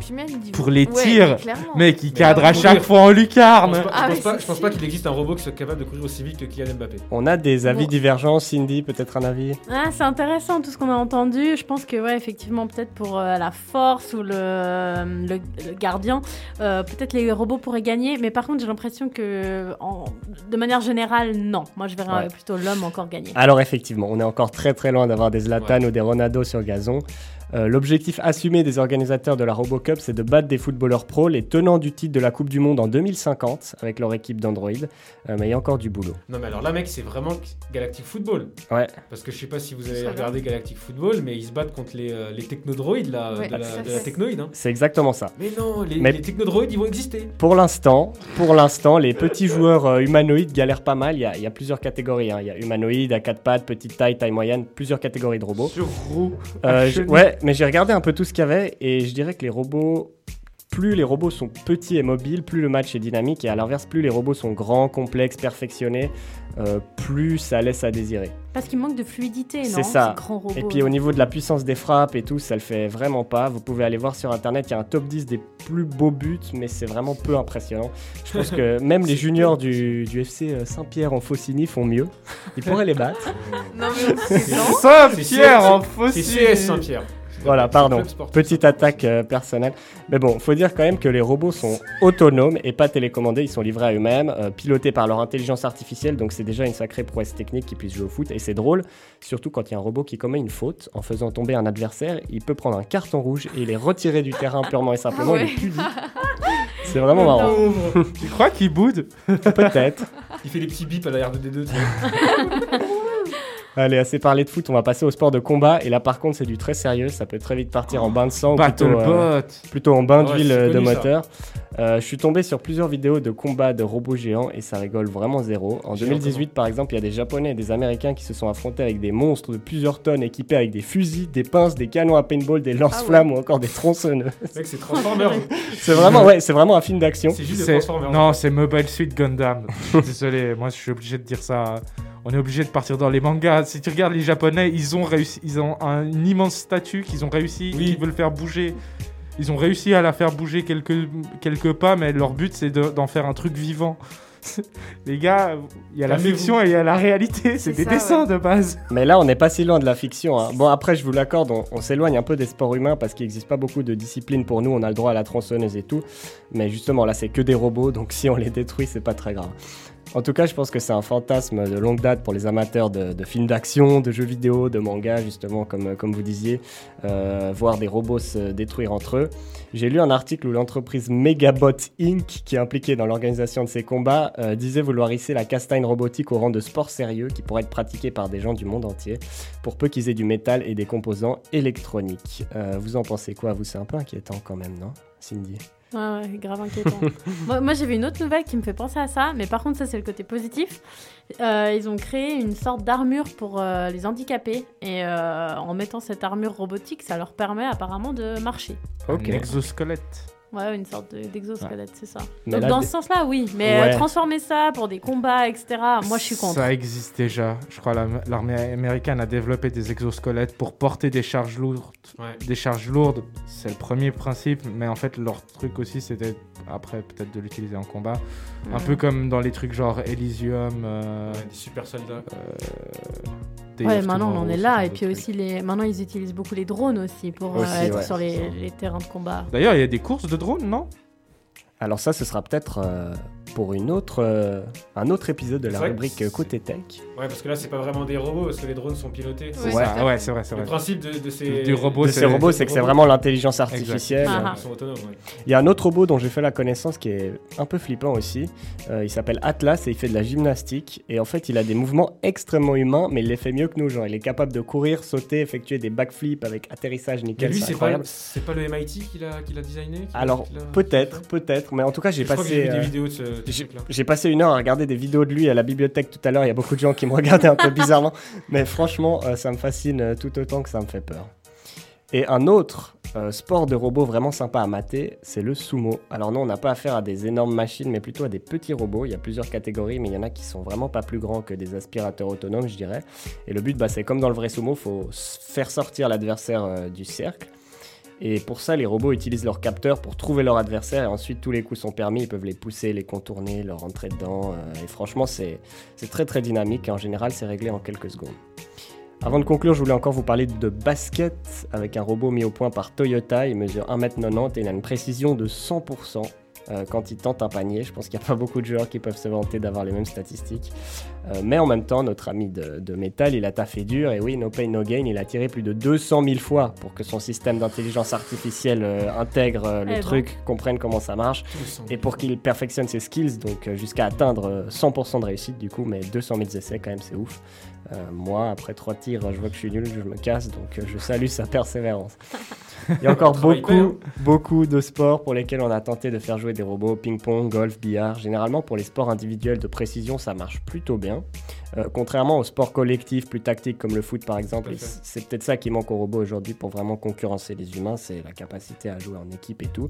Euh, Teamwork. je sais pas ce que vous en pensez. Pour terminer, je voulais peut-être vous demander si vous avez des idées de sport où vous verriez bien des robots, des intelligences artificielles, des androïdes. Moi, perso, le rugby robotique, par exemple, ça me ferait extrêmement plaisir que ça existe. J'attends vraiment le jour où, où ça va se développer, où ça va vraiment être sophistiqué. Je sais pas ce que vous en pensez, si vous, vous avez d'autres idées de Ouais. sport. Ouais, mais je sais, je sais pas si c'est très très intéressant de regarder pendant 90 minutes, par exemple, un match de foot euh, avec des robots. Bah, faudrait que ce soit un peu plus perfectionné qu'actuellement. ce pense soit que- spectaculaire parce que ça enlèverait, Ouais, ça enlèverait en tout cas dans un premier temps la, la passion parce que bon, je veux dire, euh, à moins que euh, les clubs d'aujourd'hui créent une équipe de robots, une division robot, moi je vais pas me mettre à être supporter de l'équipe de robots. Non. Ça pourrait créer des nouveaux sports. Par exemple, on pourrait faire un match de foot avec acrobatie. Ouais. Et euh, l'équipe qui met le plus de buts en faisant le plus d'acrobatie, elle a gagné. On croira entendre le président À, Noël. à la Olivier Tom. à la Olivier Tom. à Mais la je suis d'accord qu'un match entre deux équipes de robots, c'est pas forcément intéressant. Par contre, un match humain-robot dans Oui. 30-40 ans, Ah, euh, là, ça peut peut-être donner peut- quelque chose, tu vois. Il pourrait Ah. y avoir Moi- des championnats parallèles, puis à la Ouais. fin la coupe. euh, Moi, je tiens juste à noter Terre, un truc quoi. aussi. C'est tu, tu parlais de Toyota. Moi, j'ai souvenir de du. Il l'avait présenté au salon de l'auto. C'était Honda qui avait fait un, un robot aussi avec- qui pouvait monter les escaliers. C'était Ah le oui. premier qui avait, qui avait pu faire ça. Je crois que c'était dans les années 2000, donc ça, ça, ça commence à dater. Euh, je sais que Yamaha ont fait, a fait un robot qui s'est battu pour conduire une de leurs motos et faire un tour de circuit et ils ont fait un tour chronométré contre Valentino Rossi. Donc bah, le robot il était clairement derrière. Par contre, euh, il avait une capacité, en fait, il était meilleur sur deux endroits. C'était la vitesse en courbe où il arrivait à en emmener un peu plus. Et c'était le moment où tu accélères. Bah, il était est beaucoup. plus léger. En fait, un, il est plus léger, Ouais. puis en fait, il est surtout plus précis de calculer par rapport bien à quel endroit dans le virage c'est c'est parfait pour pouvoir faire ça. Seulement, ben, l'autre, il fait avec ses tripes, son expérience. Et puis, euh, ouais. et puis, s- m- en fait, c'est juste que le robot, quand il y avait un patinage de la roue, il allait arrêter d'accélérer, comme un anti-patinage qui est un truc électronique. Alors que le pilote va laisser patiner la roue, gérer ça et créer de la vitesse malgré du patinage. Voilà la grosse différence. Et pour ça que je crois qu'il avait fini 5 secondes, ah, en un seul tour, 5 secondes derrière. Ça, rejoint, beaucoup. ça rejoint aussi la réponse que je voulais te, te donner, Hugo. Je pense que euh, pour tout ce qui est sport où tu dois programmer à l'avance, par Mhm. exemple, euh, bah, patinage artistique, souvent tu as un programme, tu sais ce que tu vas faire, etc. Euh, Peut-être les robots, quand il y a une, une sorte de programmation, ils pourraient gagner. Mais avec trop d'imprévus, c'est peut-être compliqué. c'est ça, dans le sport aussi, ce qui est intéressant et le côté humain est fort pour ça, c'est qu'il y a des imprévus. Souvent, tu dois faire avec, tu dois improviser, tu dois réorganiser quelque chose, réinventer. Et là, les humains, Ouais. heureusement, je Je pense pense qu'on a un temps d'avance. Ça, peut être Ouais. dur- ça peut être dur pour eux aussi en natation. Ah ouais, Ouais, ouais, c'est il faut c'est développer des robots Faut des- waterproof. Ouais, c'est ça, Ouais, j'allais surtout qu'ils dire. vont pas couler, quoi, qu'ils vont pas couler. euh, Ça va pas griller les. Parce que Mm. c'est. Ils vont, ils, vont, ils vont pas rester à la T'es obligé de mettre des flotteurs en fait. Ouais, ouais. Non, et puis bon, euh, c'est toujours agréable de regarder Florent Madoudou, excusez-moi. Euh, euh, C'est vrai. Un autre argument, deux poids. Michael Phelps avec, avec toutes ses, ses traces de ventouse. Michael Phelps qui a, été le- qui a été dans le Stranger Quiz. Bien sûr. Comme beaucoup, comme Michael Schumacher aussi. hein. Comme tout le monde. Comme tout le monde, et plus encore, puisque le Stranger Quiz arrive bientôt. Merci Hugo pour cette belle chronique. T'inquiète. On s'écoute le son de Major Laser que tu nous as euh, gentiment proposé. Et on se retrouve juste après pour l'affrontement, ton premier affrontement dans le Stranger Quiz, Léa. exactement. J'ai Premier, hâte. premier Stranger Quiz à, à 4 concurrents, ça va être très beau. Et quatre concurrents humains. Et concurrents, tout à fait, très belle remarque. Allez, Allez. à tout de suite après Major Laser. Boom.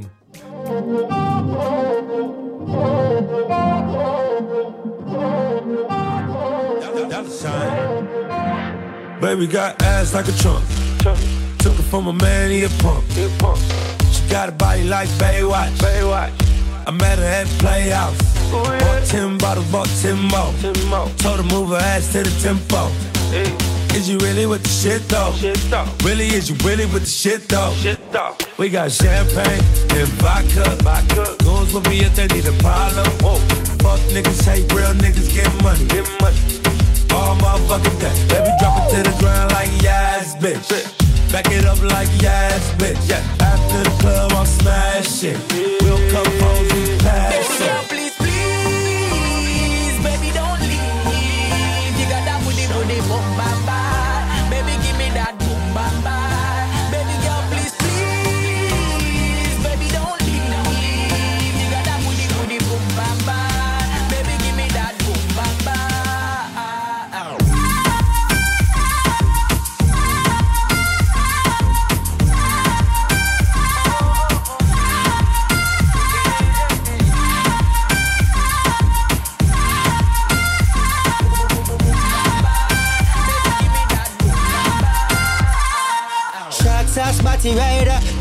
Cock up. She a make bag of nice, me no even give a fuck. She a show a lot of sign dollar where you a go do. Take her outside, go smash it on the avenue. Two of my bitches in the club. Me introduce them to each other. Other, other. Man a gal is, I'm in stanza forever. Girl,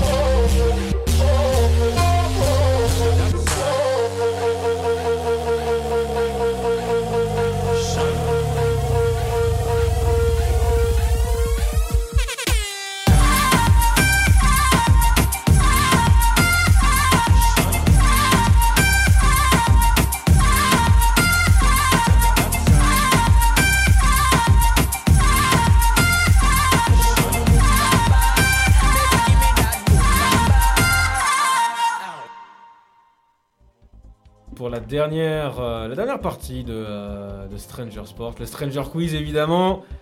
Ce rendez-vous euh, on commence à un petit peu avoir l'habitude. les auditeurs l'attendent en général. Tout le monde l'attend. Et c'est la première pour toi, Léa. Exactement. J'ai hâte de voir ça. Hein, parce que on m'en parle, on m'en parle, mais Je pense que tu devrais bientôt sortir. euh, T'as pas mal de connaissances. euh, T'as pas mal de. La logique sportive, tu l'as. Donc. euh, Bon, des fois, on a des connaissances, mais euh, Bien sûr, mais on se fait, on se fait baiser. connaît, Excusez-moi l'expression. quand on connaît un peu le sport, en général, on, on réfléchit, on Ah, se dit qu'est-ce qui serait On a des logique, qu'est-ce qui serait possible. Ouais, c'est intuitions vrai, qui viennent aussi. C'est pas pour rien. Et donc, on va faire un petit rappel euh, des règles. Donc là, vous êtes quatre concurrents pour la première fois. La plupart des questions ont quatre propositions. Si tu penses avoir la bonne réponse, tu dis Kabaddi. très bien. Ok. Kabaddi, c'est un petit peu le mot qu'on s'est donné euh, pour, euh, pour avoir un buzzer commun. Voilà, Kabaddi. Ça peut se dire très très vite. À ce moment-là, à ce moment-là, euh, je donne la parole à celui qui l'a dit en premier. Il tente une réponse. S'il répond bien, en étant le premier à, à répondre, il va prendre 3 points. Ok. Si c'est une réponse fausse, un nouveau kabaddi peut être lancé et à ce moment-là, celui-ci, ça répond juste, ce sera 2 points. Si tu réponds juste en étant le troisième à parler, ce sera 1 point. Et si jamais t'es le quatrième, bah, c'est 0 puisqu'il restera plus qu'une réponse. Très bien. Ok? Jusque là, ça donc il y a des stratégies à avoir. euh, est-ce que je réponds en premier Est-ce que je suis sûr Est-ce que je suis pas sûr Tout ça. Il y a aussi des questions euh, qui ont d'autres formats, type euh, un juste prix, type euh, question pour un champion. Donc j'ai décrit quelque chose pour être le premier à trouver. Donc je te réexpliquerai, on réexpliquera tout ça. Mais en tout cas, voilà. Ça, c'est clair. Ouais, c'est tout bon pour moi. Ok. Merci. Combien de questions au total aujourd'hui 12 questions aujourd'hui. Ah ouais, plus pas de mal. concurrents. Je me suis dit, allez, on va essayer de Sympa. faire un, un, un Stranger Quiz King Size. T'as oublié, est-ce qu'il y a des questions bonus Il y a des questions bonus euh, aujourd'hui, c'est-à-dire que quand un candidat Non. est en difficulté, en mal de points, je peux poser une question qui est quand même plus facile euh, pour, pour essayer de le remettre un petit peu dans la course. Et il y a aussi un nouveau format de questions. euh, On est pense, impatients. ce soir. Ça va, être, euh, ça va être une bonne édition, je l'espère. En tout cas, on va partir rapidement avec euh, cette première question, qui est pas tout à fait de moi, je dois l'avouer. Elle était inspirée par, euh, par une collègue du master, par Véronica, dédicace évidemment au passage. C'est parti, première question. On est sur Skyrock. Nadal a remporté récemment son 13e titre aux internationaux de France, autrement appelé Roland Garros. Chiffre incroyable évidemment. Mais la question est un peu plus euh, originale, puisque je vous demande quel était le métier de Roland Garros qui a donné son nom au stade et au tournoi? Quatre propositions pour vous. Réponse A, il était navigateur. Réponse B, il était aviateur. Réponse C, il était chef cuisinier. Réponse D, il était architecte. Kabaddi. Oh, je dirais Hugo. Alors, moi, je pense qu'il était aviateur, réponse B. Réponse B, c'est la bonne réponse pour Hugo. Oh, bravo, chapeau. Désolé si vous l'aviez, je vous ai pas laissé le temps. Mais... Tu l'avais du coup Moi, je l'avais. Je l'avais. Tu l'avais Toi aussi tu l'avais. Ah ouais, mais Hugo était plus rapide. En tout cas, 3 points pour lui qui ouvre le score euh, de belle manière. hein. Il prend directement le large. 3 points pour Hugo. Et donc tout à fait, euh, il était aviateur Roland Garros. Il est né à Saint-Pierre de la Réunion. Il a obtenu son brevet de pilote à Cholet. Et euh, dans le Maine-et-Loire. Et euh, il a été le tout premier à faire la traversée de la Méditerranée euh, à bord d'un monoplan en septembre 1913. Il était lieutenant-pilote lors de la Première Guerre mondiale et il est mort au combat le 5 octobre 1918. Donc voilà, une vie, une vie riche pour Roland Garros et aujourd'hui, voilà, on se rappelle de lui tous les ans à l'occasion du, du tournoi sur terre battue Bel hommage, hein. dont Nadal est devenu le propriétaire. c'est ça. Voilà, donc je voulais parler un petit Voilà peu mon de. Roland Garros. Parce qu'on entend Roland Garros, mais on sait pas forcément euh, Mhm. ce, qui, ce qui se cache derrière ce, ce nom. Non, tout à fait. Bravo Hugo, 3 points. Deuxième question. Il y aura de nouveau 4 propositions. Le match entre Léon et Sinfin en championnat d'Espagne de handball s'est déroulé dans des conditions un petit peu particulières. Lesquelles? Réponse A. Les joueurs ont disputé le match avec leur masque. Réponse B. Il s'est disputé sur Handball 17, le jeu de simulation sur PS4. C. Il a été entièrement arbitré à distance, aucun arbitre sur le terrain. Réponse D, il s'est disputé en extérieur, le gouvernement espagnol ayant interdit les rassemblements de plus de 15 personnes dans des lieux clos comme les gymnases. Kabaddi. Antoine, La D. la D, mauvaise réponse. J'aurais dit pareil. Kabaddi. Léa, Euh, moi, j'aurais dit euh, la réponse avec les arbitres à distance. les arbitres à distance Ouais. Réponse C, mauvaise réponse de nouveau. Du coup, c'est Cindy qui peut remporter un point. Ouais, J'essaye, hein, j'ai aucune idée. Euh, Il reste les joueurs ont disputé avec le match avec leur masque ou B, il s'est disputé sur Handball 17, le jeu de simulation sur PS4. ouais, pour être drôle, je dirais euh, sur Handball 17. Euh, mauvaise réponse. Ah bon, bah. Ils ont disputé le match avec leur masque Mais de protection sur le visage. C'est trop commun. Je pensais pas Incroyable. que ce serait ça. Et ouais, euh, et euh, Léon a remporté le match 31-23 pour la petite, euh, la petite anecdote. Mais en tout cas, on voyait les, les joueurs avaient leur masque sur, euh, sur le visage constamment pendant la rencontre. C'était quand même pas très confortable. Ça doit être Quelle absurdité quand même euh, cette règle-là. Pour pour avoir euh, été dans des conditions, on va dire, type euh, sportive, c'est-à-dire euh, travailler dans une cuisine dans 60 degrés avec un masque, c'est pas, eff- c'est pas, pas ouf. cool, hein. Pas évident. C'est pas ouf. Même Je veux ici au studio, Il y a euh, des accrochages au Ouais, handball. déjà là, nous, quand on parle, On n'imagine accrochages au pas- Léa t'en parlera mieux que nous, mais au handball il y a des accrochages. Ah, mais oui, je pense que le-. Le masque, il a dû... ils ont dû le changer toutes les, toutes les deux minutes. Bah ouais, à chaque attends, euh, euh. contre-attaque, euh, il n'y avait plus de masque. je Et, pense, et la hein. transpiration dans le masque, on en parle, hein, parce qu'il est Mm. plus efficace du tout hein, Ouais, dès qu'il est dans le Et masque. puis bon, euh, on a con- contact aussi au handball. donc, Bah ouais, c'est euh, ça. Trop bizarre. L'utilité du masque euh, à Attends, revoir. hein. Il s'essuie comme ça. C'est ça. Incroyable. ensuite, il serre la incroyable. main En tout, cas, en tout cas, aucun point distribué pour cette question. Hugo toujours en tête, confortablement en tête d'ailleurs. On va le muter. Attention, non, non, mais refais pas ça. Ah oui, parce que là, il y a, il y a y a- il y a potentielle euh, Eh, possibilité de triche en tout cas pour, euh, pour Antoine. C'était pas de la triche, il m'avait insulté la dernière fois. Ouais. Ouais. Mais il y là, avait de là, la là, je me tiens bien, je me tiens ça loin des fois. hein. Ah ouais, c'est. Ah, il y a de la, a de la compétition, il y a de la compétition. Allez, on enchaîne. Troisième question. On part sur un juste prix, hein, parce qu'on aime ces questions. Ah, ça fait forcément ouais. 10 points, ça fait forcément 2 points pour euh, celui qui sera le, le plus proche de la bonne réponse. Vous allez tout- tous euh, me proposer quelque chose. Et cette fois, je vous demande le nombre de reprises, le nombre de rounds du plus long match de boxe anglaise de l'histoire de ce sport. Allez-y, chacun votre tour. Commencez. euh, Hugo parle en premier, tiens, puisque tu es le leader. Alors, j'ai aucune idée, mais je dirais euh, 44. 44. Une centaine. Léa, une centaine Il me faut un chiffre. Faut être plus précis que ça, Léa. 100.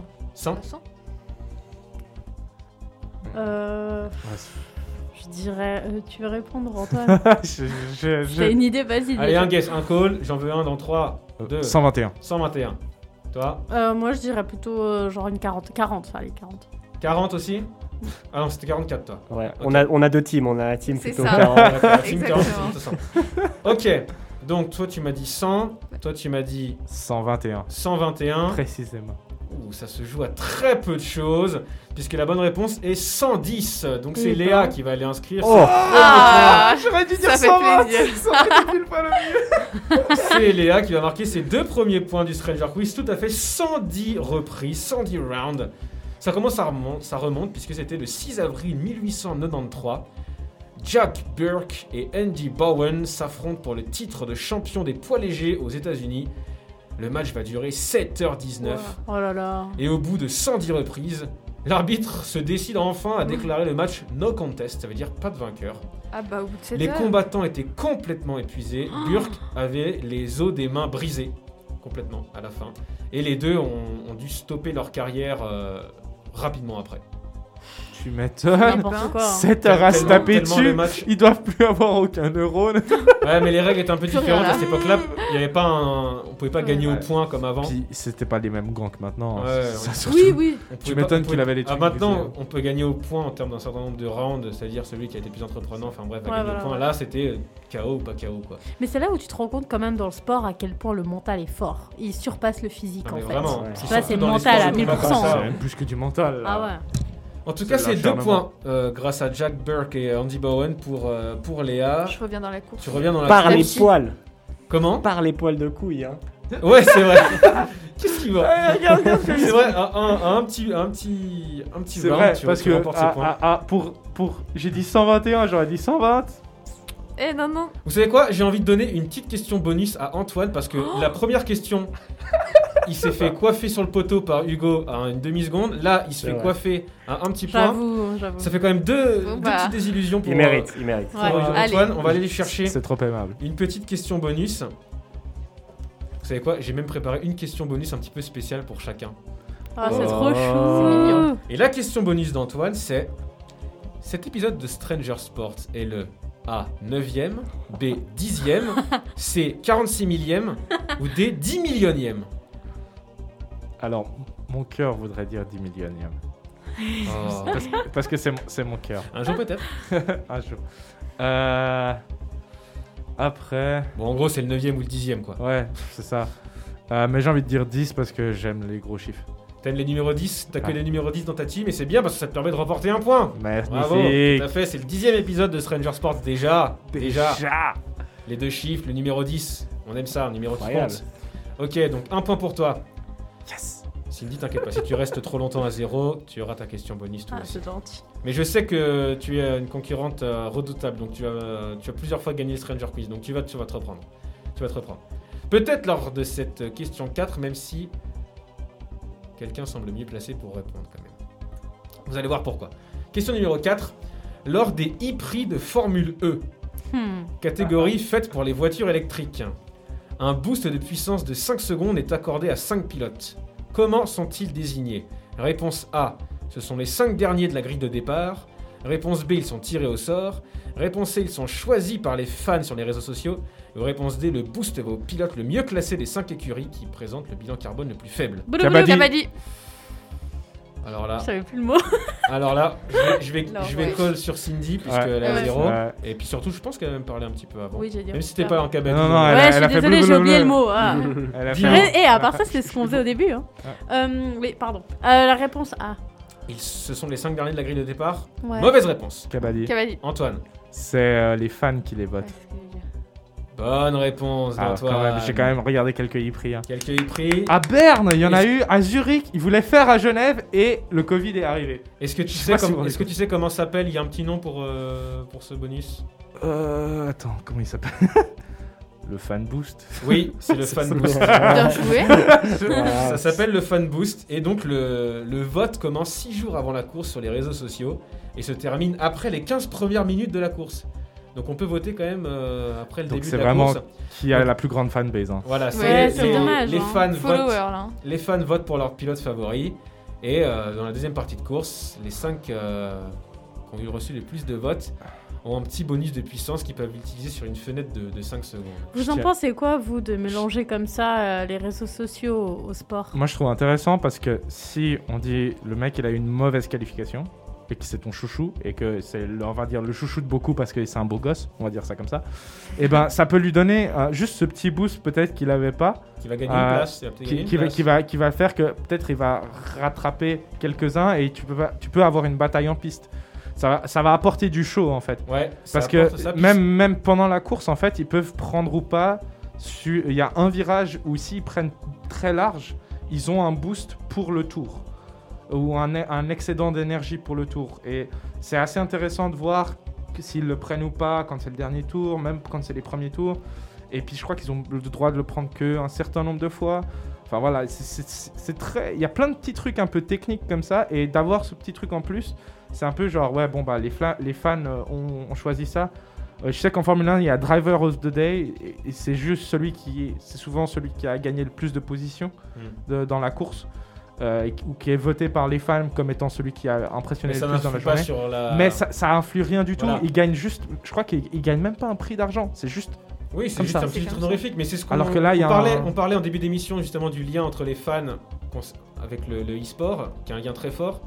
Ce, ce genre de choses permet aussi de renforcer le lien avec les fans. Exact. Euh, Ils sentent qu'ils peuvent influer sur, euh, sur la compétition. En tout cas, euh, deux points pour euh, Antoine, qui euh, maintenant est à trois points, revient à hauteur d'Hugo. Deux points pour Léa, toujours. Et aucun pour Cindy. Allez, on va aller chercher une petite question. La question bonus pour Cindy, pour essayer de lui faire débloquer son compteur. Ah, ça y est. Tu devrais y arriver puisque tu as de la chance, on en a parlé pendant l'émission. Ok. Quelle est mon équipe de foot favorite, Cindy? Ah oui, alors attends, je me rappelle que Cindy. c'est opposé. Ah non, attends, attends, attends. Ah Euh, c'est opposé à l'OM. Donc, Euh, Attends, laisse-moi une seconde. Non, mais là. Donc c'est Paris. Paris. Non, bah oui. C'est pas Paris. Bah. Non, justement, on a. Attends. C'est pas Paris. Non, non, non, on a C'est dit que c'était pas Paris. Oh, c'est ridicule, il parle des bêtises là. Il a, il a paniqué. On a dit Paris là. Ouh. Qu'est-ce qu'il y a, Baptiste Ah la goutte de sueur rappelle Il était pas bien. Vous avez vu Cindy, on en a parlé au début. Non, mais c'était vraiment que j'ai envie qu'elle marque un point, c'est pour ça. Oui, je sais. Elle t'écoute pas en fait. Mais c'est surtout qu'on n'a pas parlé Ah, que ce soir. Ah, Je suis désolé, mais la Non, tout le plus, temps. Je sais juste que c'est pas l'OM, mais que. Oh, j'ai oublié. Je sais plus. Allez, dis une ville, dis une ville en France. Une métropole. Une métropole en France. Pas très loin de. Pas très loin. C'est pas Guingamp. Une bonne ville quand même, qui a pas mal d'habitants. C'est dans les plus grosses de France. Allez, dis-moi. C'est bien pour Toulouse. faire la fête. Toulouse? Je pense que je supporte le TFC. Non, je pense pas. Non, ça, c'est- ça- Bon, désolé Cindy, mais là t'auras pas de points. Je Nice. supporte l'Olympique lyonnais. Ah, pardon. Ah, bah oui. si tu veux savoir quelqu'un qui supporte Toulouse, je crois que c'est Baptiste Le Caplin. Alors qu'il est pas toulousain. C'est vrai Ouais, je crois. Il y a Big Flo qui supporte euh, Toulouse par exemple. Ouais, mais eux. Ouais, mais ils sont su- de. Ils sont bien Eux, ils sont de Ouais, Toulouse. Voilà, Ouais. mais Ah, c'est quand même, c'est quand même dommage. De supp- c'est quand même la loose de supporter Toulouse si on n'est pas Oh. toulousain, Attends. parce qu'ils sont mauvais. Ça rime bien. Bon, en tout cas, non, non, je, crois, supporte je pas crois. le TF, sinon je Bordeaux. encore plus de mauvaise humeur euh, tout le temps. Je dis que je suis de mauvaise humeur. Bon, alors, Lyon, je retiens. Lyon. Voilà, mais en tout cas, ça te fera pas de points pour cette fois. Toujours zéro. Et là, j'ai plus de questions bonus. Parce que tu- peut-être tu pourras prendre la question bonus de quelqu'un d'autre si jamais euh, ce- ce- cette personne n'a pas de Hugo s'envole vers, les- vers d'autres cieux, par exemple. Et pour l'instant, c'est c'est Pour serré, l'instant, on est- on est au trois coude pour à coude. Antoine, 3 pour Hugo, 2 pour euh, Léa. Et les choses vont peut-être se décanter avec cette cinquième question. Toujours quatre propositions. Quel fut le, premier, pardon, le premier grand événement sportif de l'histoire à être retransmis en direct à la télévision? Est-ce que c'est A. La finale de la Major League Baseball en 1947 B. La cérémonie d'ouverture des JO de 1936 à Berlin C. La finale de la Coupe du Monde de football de 1938 Ou D. Une partie des 24 heures du Mans en 1939 Kabaddi. C'est Antoine. C'est euh, les JO à Berlin. C'est une bonne réponse, Antoine. Bonne réponse, bravo. Tout à fait, la cérémonie d'ouverture des Jeux Olympiques de 1936 à Berlin. Grosse Première- propagande. Première, évidemment, première, euh, premier événement sportif à être retransmis en direct à la télévision. Évidemment, un outil de propagande très efficace pour le régime nazi. Qui n'a pas marché? Qui n'a pas Bah, marché? Évidemment, parce que c'était c'est balbutiement, donc ça n'a pas été suivi par beaucoup de personnes. à Non, non, non, non. Surtout que les athlètes américains ont battu les Oui, mais la- Allemands. la- la C'est cérémonie- surtout ça. Il y a seulement la cérémonie Non, non, mais ce que je veux dire, c'était la propagande n'a pas marché. La, Ouais. proma- la propagande n'a pas marché. En tout cas, ça, ça- ça a au moins été un symbole de, euh, de la technologie, on va dire la- l'Allemagne puissante Bien sûr, technologiquement. bien sûr. permet- bien sûr. Donc Hitler était, euh, était filmé euh, à ce moment-là, on a vu prononcer son discours. Et c'est Euh, Jesse Owens, non, le noir qui a gagné le, le 100 mètres en battant les, les Allemands ou je sais plus qui? Non, ou c'est non Jesse Owens, c'est celui qui a mis Oui, le oui, point ça c'est euh, Voilà, ouais. temporellement on n'est pas au même moment. J'ai trompé, j'ai trompé. Mais c'est vrai qu'il y avait des athlètes américains qui sont venus et qui, s'ils n'avaient pas été américains en Allemagne, ils n'auraient pas été les bienvenus.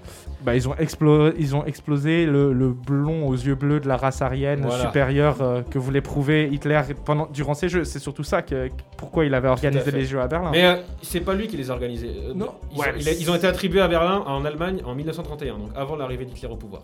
Mais il Mais ça a été clairement un outil de propagande pour lui. Ouais, Mm. Voilà. c'était ça. Cette petite précision temporelle qui, qui fait, qui a son importance, mine de rien. Exact. En tout cas, 3 points pour toi, Antoine, tu t'envoles pour le coup. Là, 6 points, 3 points d'avance sur Hugo, C'est mon jour. 4 points d'avance euh, sur euh, Léa, et bah, évidemment 6 points d'avance sur Cindy qui est Mais ça me donne de l'espoir pour la prochaine émission. Parce que je me dis, on peut euh, avoir des coups de mou et après remonter. et Ah, tu être, vois, euh, En plus, étoile. il m'a dit aujourd'hui, quand je suis arrivé, t'as pas l'air en forme, t'as l'air un peu mou. Ah. Il se réserve. En fait, en fait, c'était du bluff. C'était une stratégie. C'était du bluff. Ouais, c'est pas ça, c'est je suis toujours mou. Allez, et, et en plus, et en plus, regarde-moi ça, parce que là, pour Là, cette je suis plus question, moelleux. on va revenir, on va revenir dans le sport automobile sur la sixième question. C'est vraiment le Stranger Quiz pour. euh, Ah, c'est bien. fait pour Antoine. Et cette fois, c'est un juste prix, donc attention quand même. Ah. Je vais vous parler de la triple couronne. La plupart du temps, elle désigne le fait pour un pilote de remporter dans sa carrière les 24 heures du Mans, le Grand Prix de Monaco et les 500 miles d'Indianapolis. Il y a plusieurs Ouais. définitions, mais c'est la plus Ouais. répandue. Ils sont considérés donc comme les trois courses les plus prestigieuses du sport automobile. Le juste prix que je vous demande consiste à me dire combien de pilotes sont détenteurs de la triple couronne à ce jour. Tiens, parle en premier, Antoine. Euh, Donne-nous un ordre d'idée. Attends, parce que. ça- Réfléchis pas trop, hein. Non, non, c'est ju- c'est juste avec la définition que tu as donnée, parce que moi, j'avais pas le Grand Prix de Monaco, mais le championnat du monde de Formule 1, de F1. D'accord, ouais, C'est- non. donc, tu me diras ça, c'est presque la même chose, puisqu'il est au calendrier de la F1 chaque- depuis chaque année. Ouais, mais il suffit de le Mais gagner, il- fait pas gagner non plus Voilà, le championnat ouais. du monde. Euh, peu- peu- peu- peu- peu, moi, je dirais il y a 7 pilotes. Ok, Moi, je dirais 8. ok. Bah, 9. 4. 4.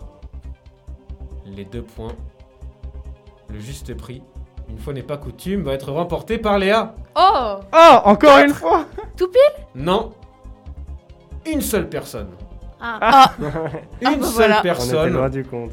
a, a déjà remporté la, la triple couronne, enfin les détenteurs de la triple couronne, une seule, effectivement. Il s'agit de qui? Il s'agit d'un Britannique, il s'agit de Graham Hill. Ah, seul de l'histoire à avoir réalisé un tel exploit. Quand en 1972, il remporte les 24 heures d'Iman, bravo Euh, Il avait auparavant euh, remporté à 5 reprises euh, le Grand Prix de Monaco et était sorti vainqueur des 500 miles euh, en 1966. Il a Et un aujourd'hui, Les seuls pilotes en activité à même de le rejoindre sont Juan Pablo Montoya, deux fois vainqueur à Indianapolis euh, en 2000 et en 2015 et à Monaco en 2003. Et le deuxième, est-ce que vous l'avez Fernando Alonso. Tout à fait, Fernando Alonso peut le faire. Parce Ouais, que, les- euh, Les 500 miles, il les a jamais réussi. Hein. Il, euh, il a ren- il est monté sur la première marche du podium à Monaco en 2006 et 2007 et au Mans en 2018 et en 2019. Et en plus, il a voulu faire plus qu'une triple crown parce qu'il avait été jusqu'à, il a été faire du Dakar qu'il n'a pas encore gagné, mais c'est Ouais. son but. Ah oui, il pourrait. Euh, et du coup, il aimerait améliorer. Et puis en plus de ça, il a été champion du monde Formule 1. Oui, voilà, parce qu'il y a d'autres définitions Donc, de la triple euh, couronne qui, dit, qui disent que pour l'avoir, il faut, être, faut gagner les 24 heures du Mans, être champion du monde de F1 et être champion d'IndyCar. Voilà. Et ça, personne n'a jamais réussi. Très et seul. Alonso peut le Euh, faire. Peut le faire. S'il et est encore, champion IndyCar un jour. je pense pas qu'il pourrait. euh, parce que les, les 500 miles, faut vous dire, c'est. C'est comme. Il y a, il y a quoi d'autre aussi qui est, bah, qui est un- dans le- dans le- dans l'endurance, il y a les 24 heures du Mans. Pour la moto, c'est les 8 heures de Suzuka. En fait, c'est des trucs où il y a tout un championnat qui, qui est le championnat IndyCar, le championnat d'endurance voiture et le championnat d'endurance moto. Mais pour ce- cette course précise, euh, eh ben, il y a plein, plein d'équipes qui, en fait, qui vont se rajouter. Ouais, parce à- que c'est un événement à à, part entière, en fait. Voilà. Et il y a, il y a des équipes qui ont juste une voiture, une moto, un pilote, même parfois. Pour, 20 pour les 24 heures du Mans, il y a quand même des gars qui, sont, qui ont tourné à deux pilotes ou un seul. Donc le mec a fait les 24 Ouais. heures tout seul dans sa voiture. C'est gros, gros. Il a fait. Il, et gros, gros bravo à lui qui est arrivé jusqu'à l'arrivée, qui s'est pas endormi, qui a pas causé d'accident. Et qui a, certes, pas eu une place euh, grandiloquente, mais voilà, au moins il, dire j'ai fait les 24 heures du Mans, j'ai été jusqu'au bout. Mm. Et je me suis pas craché. Parce que ça arrive en tout cas, bravo, euh, bravo Léa, deux nouveaux points. Je vois que t'as un t-shirt de circonstance en fait. Tout à fait, tout à fait, 24 petit clin d'œil. Petit clin d'œil avec mon t-shirt des 24 heures du Mans. Moi je vois que personne n'a relevé. Oh. Si, moi, j'ai relevé. de la tu es radio. le- Tu es le régional de l'étape. euh. qui n'a relevé le, le hoodies euh, fréquence banane. En tout cas, Ça devrait tr- euh, 4 points. 4 pour points au total pour toi. 4 points. Léa Et- qui est l'outsiders. 6 points pour, euh, pour Antoine, 4 points pour euh, Léa et 3 pour Hugo.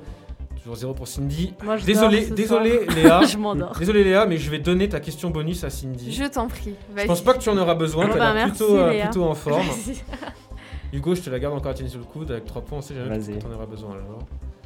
Surtout que tu t'endors un petit peu dans ce. T'as commencé par ouvrir le bal et là tu t'endors un peu. Non, mais là j'ai dit Kabaddi, mais trop tard. Ok, ok, peut-être pour la prochaine. En tout cas, Cindy, essaye d'être. euh, de marquer des points sur cette question tout simplement. Ok, j'y vais, j'y vais. Quatre propositions. Sur quelle franchise de jeux vidéo le streamer français Gotaga s'est-il fait connaître dans le monde du e-sport? Est-ce que c'est A sur FIFA? Est-ce que c'est B sur Adibou? Est-ce que c'est C sur Candy Crush? Ou est-ce que c'est D sur Call of Duty?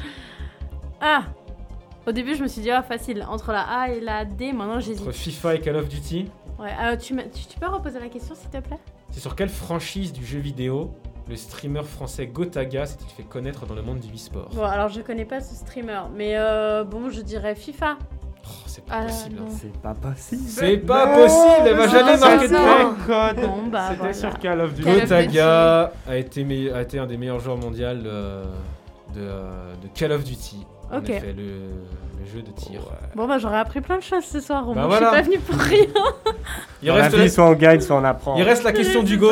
Il reste la question d'Hugo. Peut-être qu'on te la fera Yes. si jamais Hugo. euh, En, en Pas- par- en pas parlant de, de- de jeux vidéo, j'ai appris récemment que PUBG c'était Player Unknown Battleground. Ouais. Je savais pas du tout que c'était ça.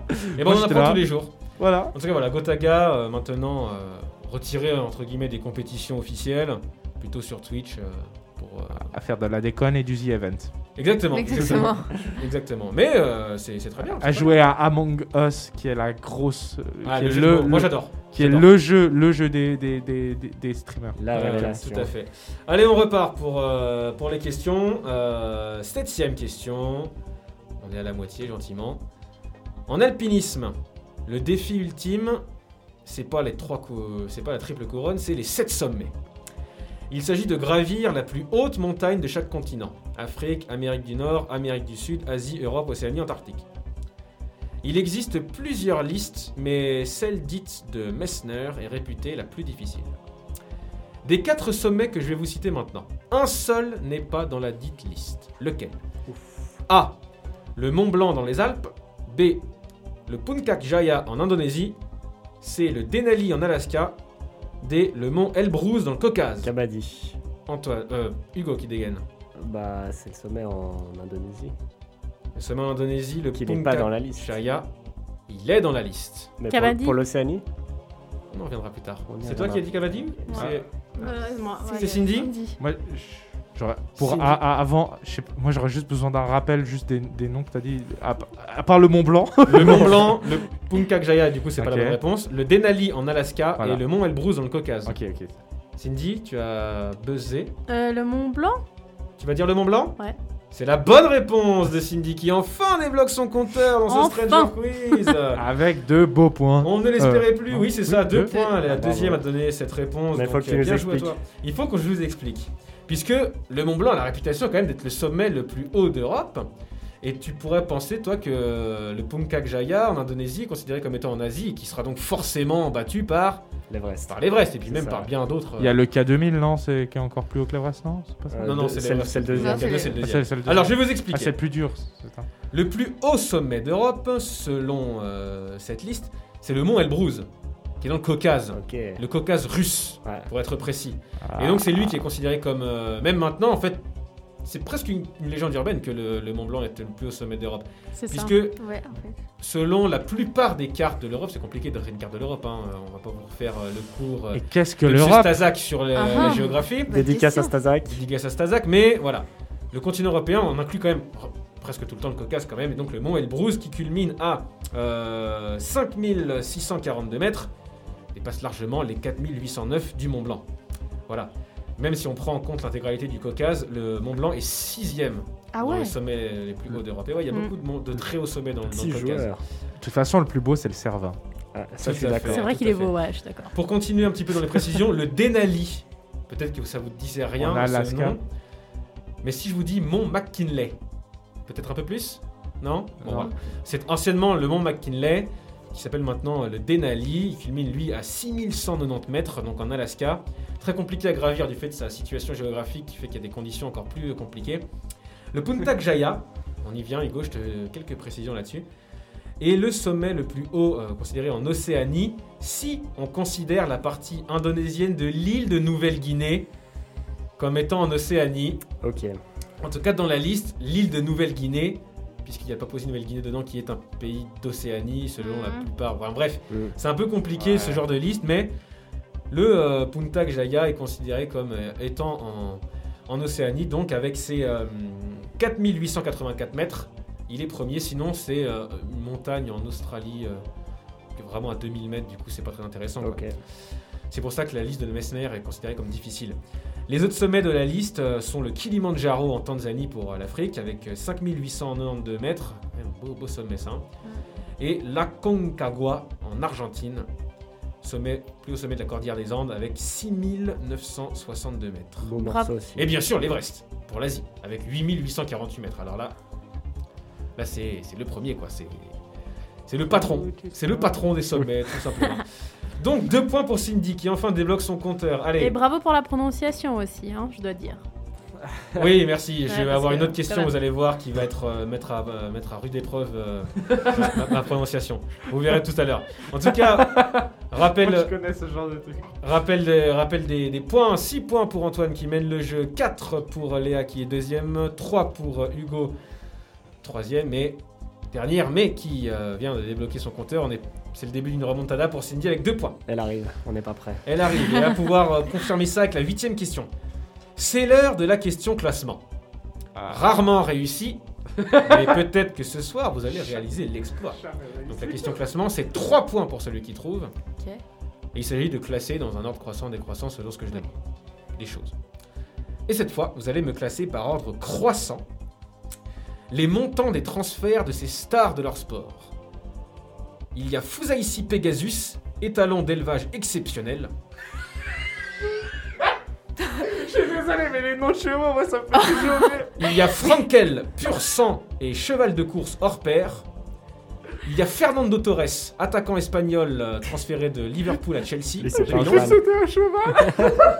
Et il y a Kylian Mbappé, attaquant français transféré de Monaco au PSG. Allez-y, Oh, on est classez-moi. passé de Mbappé à Péga... Pégasus. Pegasus, euh, Pegasus. Et là la blague, c'est que là il y a des chevaux et des U. Donc il y a joueurs deux de foot. chevaux et deux joueurs de foot. Il y a c'est deux ça chevaux et deux joueurs de Ah, foot. voilà, je me disais, Euh, mais il y a les deux. On a Pegasus, Ouais. Frankel, Torres et Mbappé. Cavadi. Allez Je Antoine. me lance en premier. Moi, je dirais Pegasus, Mbappé, Frankel, euh, puis euh, Torres. Torres. Donc ok, c'est faux. hein. Mais tu penses que Torres a été transféré plus que Mbappé? Non. Ah c'est ordre croissant. hein. Ah, c'est hors de croissant. Ah, bah, je- alors moi, j'ai cru décroissant là. Du coup, ce serait l'inverse. Du coup, ça, ça, ça serait Torres, euh, Frankel, Mbappé, Pegasus. Pegasus, Pegasus, Pegasus. C'est faux toujours. Ok. Ok, ben, Kabadi. Il y a quelqu'un d'autre dit Non, avant Non, non, vas-y. Vas-y. Alors, euh, euh, comment il s'appelle le cheval avec un F là Frankel. Frankel. Faudrait Frankel. que je m'écrive les trucs. Franklin. Frankel le moins cher. Hein Le moins cher du coup Frankel. Ah non, alors pardon. Ah, C'est Euh, incroyable. Qu'est-ce que vous deux- comprenez pas dans le croissant Vous commencez par le moins cher. Pardon, pardon. Le 2. ah, ok, Pegasus. Ok. Ensuite, pas Mbappé, l'autre joueur de foot. Torres. Frankel. Quel Et Mbappé. Et Mbappé. Ouais, Faux. ok. Euh, Allô. Vas-y. Non, je t'en prie. Hugo, vas-y Hugo. Moi, je vais tenter un truc. Euh, je pense que tu bluffes et que les joueurs de foot, ils sont quand même plus chers que les chevaux. Ok. Donc, je vais mettre, euh, du coup, du moins cher au plus cher. Frankel, Pegasus, Torres, Mbappé. Faux. Merde. Dernière chance pour toi, si, euh, Léa. Pegasus, euh, Frankel, l'autre joueur de foot Mbappé. Enfin, l'autre joueur de. T'as- T'as t'as redit ce qui C'est vient ouais, non, Hugo. Moi, j'avais dit Ah ouais Frankel, Pegasus. Ok, bon bah c'est faux. Ouais, ouais, merde. bah. C'est faux. Ok, C'est bon. un échec collectif. Le moins cher de tous ces joyeux Jojo est un humain et c'est Fernando Torres. Il a été transféré de Liverpool à Chelsea en 2011 pour 58,5 millions d'euros. Juste Ensuite ça. vient Fusaisi Pegasus, un étalon d'élevage qui a été cédé ou en tout cas estimé à un moment donné à 169 millions d'euros. Eh ben, Ah ouais, quand même. Ensuite, on a Frenkel, le cheval le plus cher du monde, pur sang cheval de course. Ah non, pardon. Euh, Fusaisi Pegasus, lui, c'est 60 millions. Et Frenkel, c'est 169 millions, qui a été estimé à un moment de sa vie à 169 millions d'euros. Et ensuite, le plus cher de tous, Kylian Mbappé, transféré de Monaco au PSG pour 180 millions d'euros. Et il y a encore Neymar qui est devant pour 222. Ah ouais. Donc voilà, je l'avais dit, question rarement, euh, rarement réussie, la question classement, c'est pour ça qu'elle vaut 3 points. Mais elle en rapporte 0 à mes chers chroniqueurs aujourd'hui, dommage. Oh. Statu quo, en tout cas, dans cette course au titre de champion du Stranger Quiz. Peut-être que ça va changer avec cette neuvième question. Donc un petit rappel des points, 6 pour Antoine, 3 pour Hugo, 4 pour Léa et 2 pour Cindy. On repart, c'est parti. Neuvième question. C'est au tour de la question format question pour un champion. Ah. Je décris quelque chose ou quelqu'un. Vous m'interrompez dès que vous avez la réponse. Ouais. Ok Pas besoin de Kabaddi cette fois. C'est la même. Ouais, hein. vous, vous- vous On me balance. faites un cabadi. vous me faites un cabadi, Ok. je, je m'arrête et vous donnez et vous, vous faites un call. Ça roule. C'est parti, je suis top, un club de football fondé en 1886. J'ai remporté 13 fois le championnat de mon pays, ce qui fait de moi le troisième club le plus titré de la compétition. David O'Leary est le joueur le plus capé de ma longue histoire avec 722 apparitions. Et je possède le record de saisons consécutives dans le league de mon pays, 93. Je faisais vibrer mes supporters dans le mythique stade d'Highbury avant de déménager en 2006 dans une enceinte plus moderne. Je joue traditionnellement en rouge et blanc. Et mon blason présente un canon qui est l'origine du surnom de mes joueurs. Oh, oh, oh, Kabaddi, Kabaddi Léa C'est Arsenal. C'est Arsenal Bravo. Ouf, attends, là j'ai eu un. C'est Arsenal, bien joué à toi, ce Ah, sera deux points. Ah, c'est où je jouais, c'est pour ça que je connais l'équipe. C'est ça, ce sera deux points. C'était compliqué au début, c'est fait exprès. Je pense que. Mais là, le canon, euh, ça nous a tous mis la Ouais, l'oreille. Non, mais Ouais, moi, Rouge je- et blanc. Moi, j'avais le rouge et blanc, j'étais là, vas-y, un nom un peu anglais, rouge et blanc, rouge et blanc. J'étais là, pas Liverpool, l'autre. Moi aussi, je pensais à Liverpool le- au le début. mot, le mot de Highbury, vous avez mis sur la piste anglaise. Ouais, Euh, Ouais, et puis même le, le nom du joueur. David O'Leary qui mais est même dès le début, en fait. Ouais, Irlandais, mais, ouais, ouais, mais même, même s'il était irlan- irlandais, tu Ouais, vois. ouais, c'est un Je me suis dit, ouais. ça. Bien joué. En tout cas, belle déduction. Bien joué, euh, Léa, joué Léa, sera deux points. Moi, j'aurais, euh, j'aurais guess euh, à Highbury. C'était la, je c'est le premier accroche pour quelqu'un qui, qui connaît un peu le foot. Je pense Ouais. à, Hugo, je pense à Léa. Du coup. Ah bah du coup non. Ouais, c'est On ça. connaît pas ces mots. Highbury qui est l'ancien stade Arsenal. En Attends, 2006, ils ont déménagé à l'Emirates euh, Stadium. Évidemment. Hugo, Hugo, Hugo, Hugo. Tu- Ouais. Tu, comprends que là, il vient juste de te dire. Au stade, t'aurais dû savoir vu que t'aimes le foot. C'est quand même non, un non, peu non, ça non, qui- non, non, non, non, non. Ah, j'assume, euh, pour le coup, j'assume de pas très bien connaître J'ai pas Arsenal. dit ça, c'était la première fois où enfin, personne pouvait savoir David O'Leary à moins d'être un fan d'Arsenal. Ouais.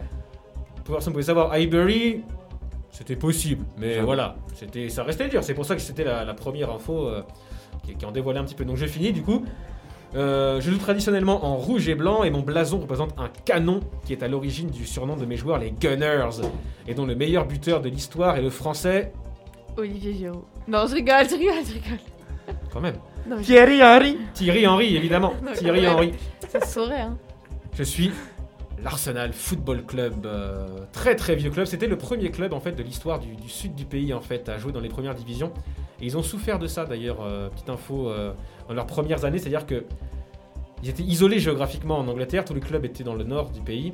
Et c'était le seul club du sud, du coup, il y avait, ils avaient des petits soucis de. Mais Arsenal, c'est londonien, non? C'est londonien, tout à fait. Ouais. C'est tout à fait londonien et euh, ouais, il y a eu du temps avant que d'autres clubs londoniens arrivent, euh, arrivent dans le football. Et il s'appelle Arsenal parce que ça a été créé par, euh, par des joueurs, euh, par des, des, employés du, euh, du Royal Arsenal. C'était euh, voilà une usine d'armement euh, qui fabriquait des canons entre autres. D'où le, le blason. En tout cas, deux points pour, euh, pour Léa qui recolle euh, en haut du classement. Ouais, je sais. 6 points à 6 entre euh, Oh. Antoine et Léa. Toujours 3 pour Hugo, toujours 2 pour Cindy. Est-ce que ce serait pas le moment de ma petite question bonus Oh là là, il veut sa question bonus. Bien vu. Elle est restée en stock là C'est- depuis tout à l'heure. C'est demandé si gentiment que je vais Ah. te l'accorder. Moi, je veux, un je, point. je- je veux voir ce que c'est. Allez. La dernière question bonus de ce Stranger Quiz. Hugo, quel est le plus grand stade d'Europe? Est-ce que c'est le Camp Nou à Barcelone? Est-ce que c'est Wembley à- en Angleterre? Est-ce que c'est le stade de Genève ou est-ce que c'est le jardin de ma grand-mère? Le stade de Genève. Euh, Bah, évidemment. Bon, est-ce que c'est le Camp Nou ou c'est Wembley? Ouais, ouais, ouais. Je n'allais pas dire euh, la C ou la D de toute façon. C'est le Parc des Princes. Euh, C'est même pas le plus grand de Le France. stade Vélodrome. C'est même pas le plus grand de France. allez, je dirais le Camp Nou, mais je suis pas sûr. Tu hésites, entre... tu hésites vraiment entre Camp Nou et Wembley? J'hésite vraiment, ouais. T'as dit Camp Nou, c'est la bonne réponse. Euh, Bravo. 99 000 places, euh, 98 000 places dans le Camp Nou. Ouais, c'est du C'est lourd. pas très Covid tout ça. Seulement, seulement 90 000 euh, à Wembley, Ah qui, est ouais. le- qui est deuxième. Seulement, Non. non, non. Seulement. Seulement. Seulement. Nul, nul, nul Wembley. En tout cas, un point pour toi. 4. Et, et le Allez. plus grand stade euh, pour le foot, c'est pas au Brésil, là, Maracana ou je. C'était le Maracana, il a été euh, rénové, maintenant il a un peu moins de place. Ok. Du coup, euh, ouais. Mais euh, non, les plus grands stades, alors, euh, il paraîtrait que c'est en Corée du Nord. Oui, Ouais. oui, oui. À oui. Pyong- Ouais, ouais. Pyongyang, là. Ouais. Pyongyang, là. Mais euh, bon, les chiffres sont pas forcément officiels aussi, mais bon. Au, au States, ils ont des trucs. Aux euh, States, ils ont des trucs de fou sur avec les autodromes. Avec le les Michigan, autodromes là, il y a un aussi, non stade euh, énorme. Ouais, à Michigan. On en avait parlé d'ailleurs dans, un- Ouais. dans une question, je me rappelle, il y a très longtemps. En tout cas, de- un point pour toi, ça fait 4. Allez. Cindy toujours à 2, mais t'as plus de questions bonus malheureusement. mais rien n'est perdu, il reste 3 questions, tout peut se passer, c'est le Stranger Quiz, on adore ça. Hugo revient dans la course. Et c'est un mano à mano entre, euh, Ouais. entre Léa pour sa première participation qui était une rookie. La rookie du, euh, du Elle nous, Stranger fait, Quiz. elle nous fait une Scott Redding en World Super Bike. Bah, juste pour vous dire qui c'est, il est arrivé cette année en, en World Superbike. Il a fait deuxième au championnat, il a perdu pour 3 points. Et euh, voilà, première saison hein, Peut-être qu'elle fera deuxième, peut-être qu'elle fera première, on sait pas. Pour 3 points. En tout cas, dixième question. Non, D'habituellement, c'est la dernière, mais cette fois, c'est l'antépénultième. J'adore ce mot. Dixième question. Quel pays parmi ces quatre n'a jamais eu l'honneur d'accueillir un grand départ du Tour de France? Est-ce que c'est A, l'Irlande? Est-ce que c'est B, le Royaume-Uni? Est-ce que c'est C, Monaco? Ou est-ce que c'est D, l'Italie? Kabaddi. Léa, Monaco. mauvaise réponse. Ok. Kabaddi. Kabaddi. Hugo. Alors, c'est en tout cas pas l'Italie. euh, Mm. Je pense que c'est l'Irlande. Faux. Merde. Kabaddi. Vas-y. Il a Cindy. dit avant. Si- il a dit avant Mais j'avais dit Oui, Kabaddi. euh, Ah oui, c'est vrai. Ok, vas-y, Du coup, c'est euh, Royaume-Uni ou l'Italie Royaume-Uni. Eh ben c'est faux C'était. L'Italie L'Italie, Eh ben. vous pensiez parce que c'est un pays frontalier? Ouais. Ouais, justement. Exact. Eh bah ouais, l'Italie n'a jamais... euh, Ah, de départ, mais il y a des étapes qui passaient peut-être. Sûrement, mais je- Ah. moi je C'est parlais de grand départ. Je parlais donc de grand départ du Tour de France qui ne s'est jamais eu lieu en Italie parce qu'en général, le grand départ il est fait pour, euh, pour rendre un peu plus populaire le Tour de France dans le pays en question. Mhm. Mais en Italie, il y a le Giro Et oui, qui est le Tour d'Italie, donc ils ont peut-être pas forcément envie Correct, de créer une concurrence. Comme le Tour des Flandres, ouais, ouais. Tout à fait. Ah, pour le coup, il y a eu beaucoup de départs en Belgique. Parce que le Tour Ouais, des Flandres, c'est pas un grand, c'est pas un tour, c'est une, c'est une compétition Ouais, qui est faite en un seul jour. Ah, c'est un one shot. Et pourtant, il y a la Vuelta aussi qui est très populaire en Espagne, mais il y a eu un, un ou deux départs en Espagne. Donc voilà, il y a eu un départ en Irlande, il y a eu un départ à Monaco, il y a eu un départ euh, au Royaume-Uni, à Londres plus exactement. En Suisse aussi ou pas? Oui, il y en a eu un en Suisse à Berne. Et euh, tout à fait. Et donc l'Italie, c'est le, le seul pays frontalier, euh, en tout cas de France métropolitaine, avec Andorre, qui n'a jamais eu de grand départ. Ok. Parce qu'il y en a eu aussi au. Luxembourg, il y en a eu aux Pays-Bas, il y en a eu donc euh, en Irlande, au Royaume-Uni, il y en Monaco. aura un au Danemark dans 2022, Monaco, donc. euh, Monaco donc, et en Allemagne aussi, il y en a eu en Allemagne. Ok. Voilà, donc euh, petit, euh, petite question comme ça qui permet euh, à personne de... qui permet à personne de, De prendre se des points. démarquer. Statu quo, donc toujours 6 partout entre Antoine et Léa, 4 pour Hugo et 2 pour Cindy. Ça commence à être compliqué là pour Cindy, en tout cas pour la gagne. Peut-être pour un podium, c'est pas terminé. Puisque la 11 question est un format inédit.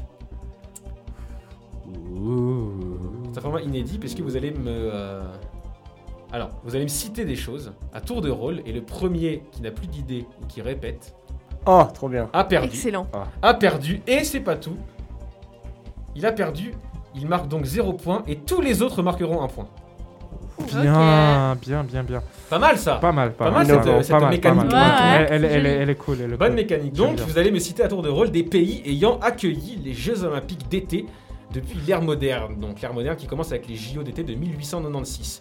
Le premier qui répète ou qui ne sait pas perd et les autres gagnent un point. Celui ou celle avec le moins de points commence.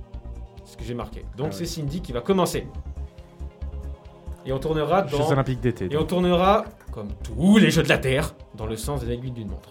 Pour moi, c'est dur. Tu m'aurais dit hiver, là j'en ai plein, mais pas l'été. Euh, ok, alors Allez, j'essaye. Tu Euh, commences parce qu'il y a quand même euh, des trucs assez obvious. euh, Brésil. Tout à fait. Le Brésil, Grèce. bien sûr. Chine. Argentine. Euh, faux. C'est déjà fini. Ça a été rapide. Ça a été extrêmement Efficace. rapide. Pourquoi, pourquoi ne pas dire euh, les. États-Unis par exemple euh, Ou Londres 2012. euh, Ouais. Pourquoi l'Argentine? Tu pensais qu'il y avait eu les JO au Buenos Aires? Ouais, c'est- Ça aurait pu, Ah, je, pensais, je pensais que vous alliez d'abord call des, euh, des pays assez safe, Ah, moi, je- la Grèce, j'étais là. comme la France, comme. euh, Non, mais ouais, ouais, c'est vrai. euh, Les, les euh, Jeux Olympiques de l'an 2000 en Grèce, euh, je m'en Ouais. souviens. Bah moi j'ai pensé aux Non, éditions les en Ah, 2000, plus récentes. pas Parce qu'il y avait 2000, Pékin c'était en 2004. 2008. 2004. Toi t'as dit voilà. Brésil, 2004. c'était Ouais. Ça, je m'en 2016. En 2000, c'était en Australie à Sydney. Ouais, moi je me souviens de. Bah, 2000, je me souviens de la saison. Très vaguement de quelques trucs, mais 2004 en Grèce, je m'en souviens. Ouais, C'est ouais, un ouais. gros, gros, gros, gros. Bon, bah, je suis un peu déçu euh, du coup, euh, la tournure de cette Bah, question. Je pensais qu'on allait tourner un petit peu plus. En tout cas, je vous l'ai fait tous par ordre de première Olympiade accueillie. Du coup. Il est bien ce format à part ça. Ouais, ouais, il est c'est bien. cool, très c'est bonne cool. idée. Il est bien. hein. Donc, du coup, euh, la Grèce en premier, évidemment, puisque avec les JO de 1896 Uh-huh. qui démarrent en Grèce, à Athènes. La France, les États-Unis, je suis- je suis bouche bée que personne n'ait dit les États-Unis. Le Royaume-Uni, la Suède, la Belgique, les Pays-Bas, l'Allemagne, la Finlande, l'Australie, l'Italie, le Japon, le Mexique, le Canada, l'URSS, la Corée du Sud, l'Espagne, la Chine et le Brésil. Donc la Russie ne compte pas vu que c'était. dé- c'était- J'aurais accepté Russie. Ok. Ok. Ouais, ok. Ah J'aurais ouais. accepté Ah. Russie.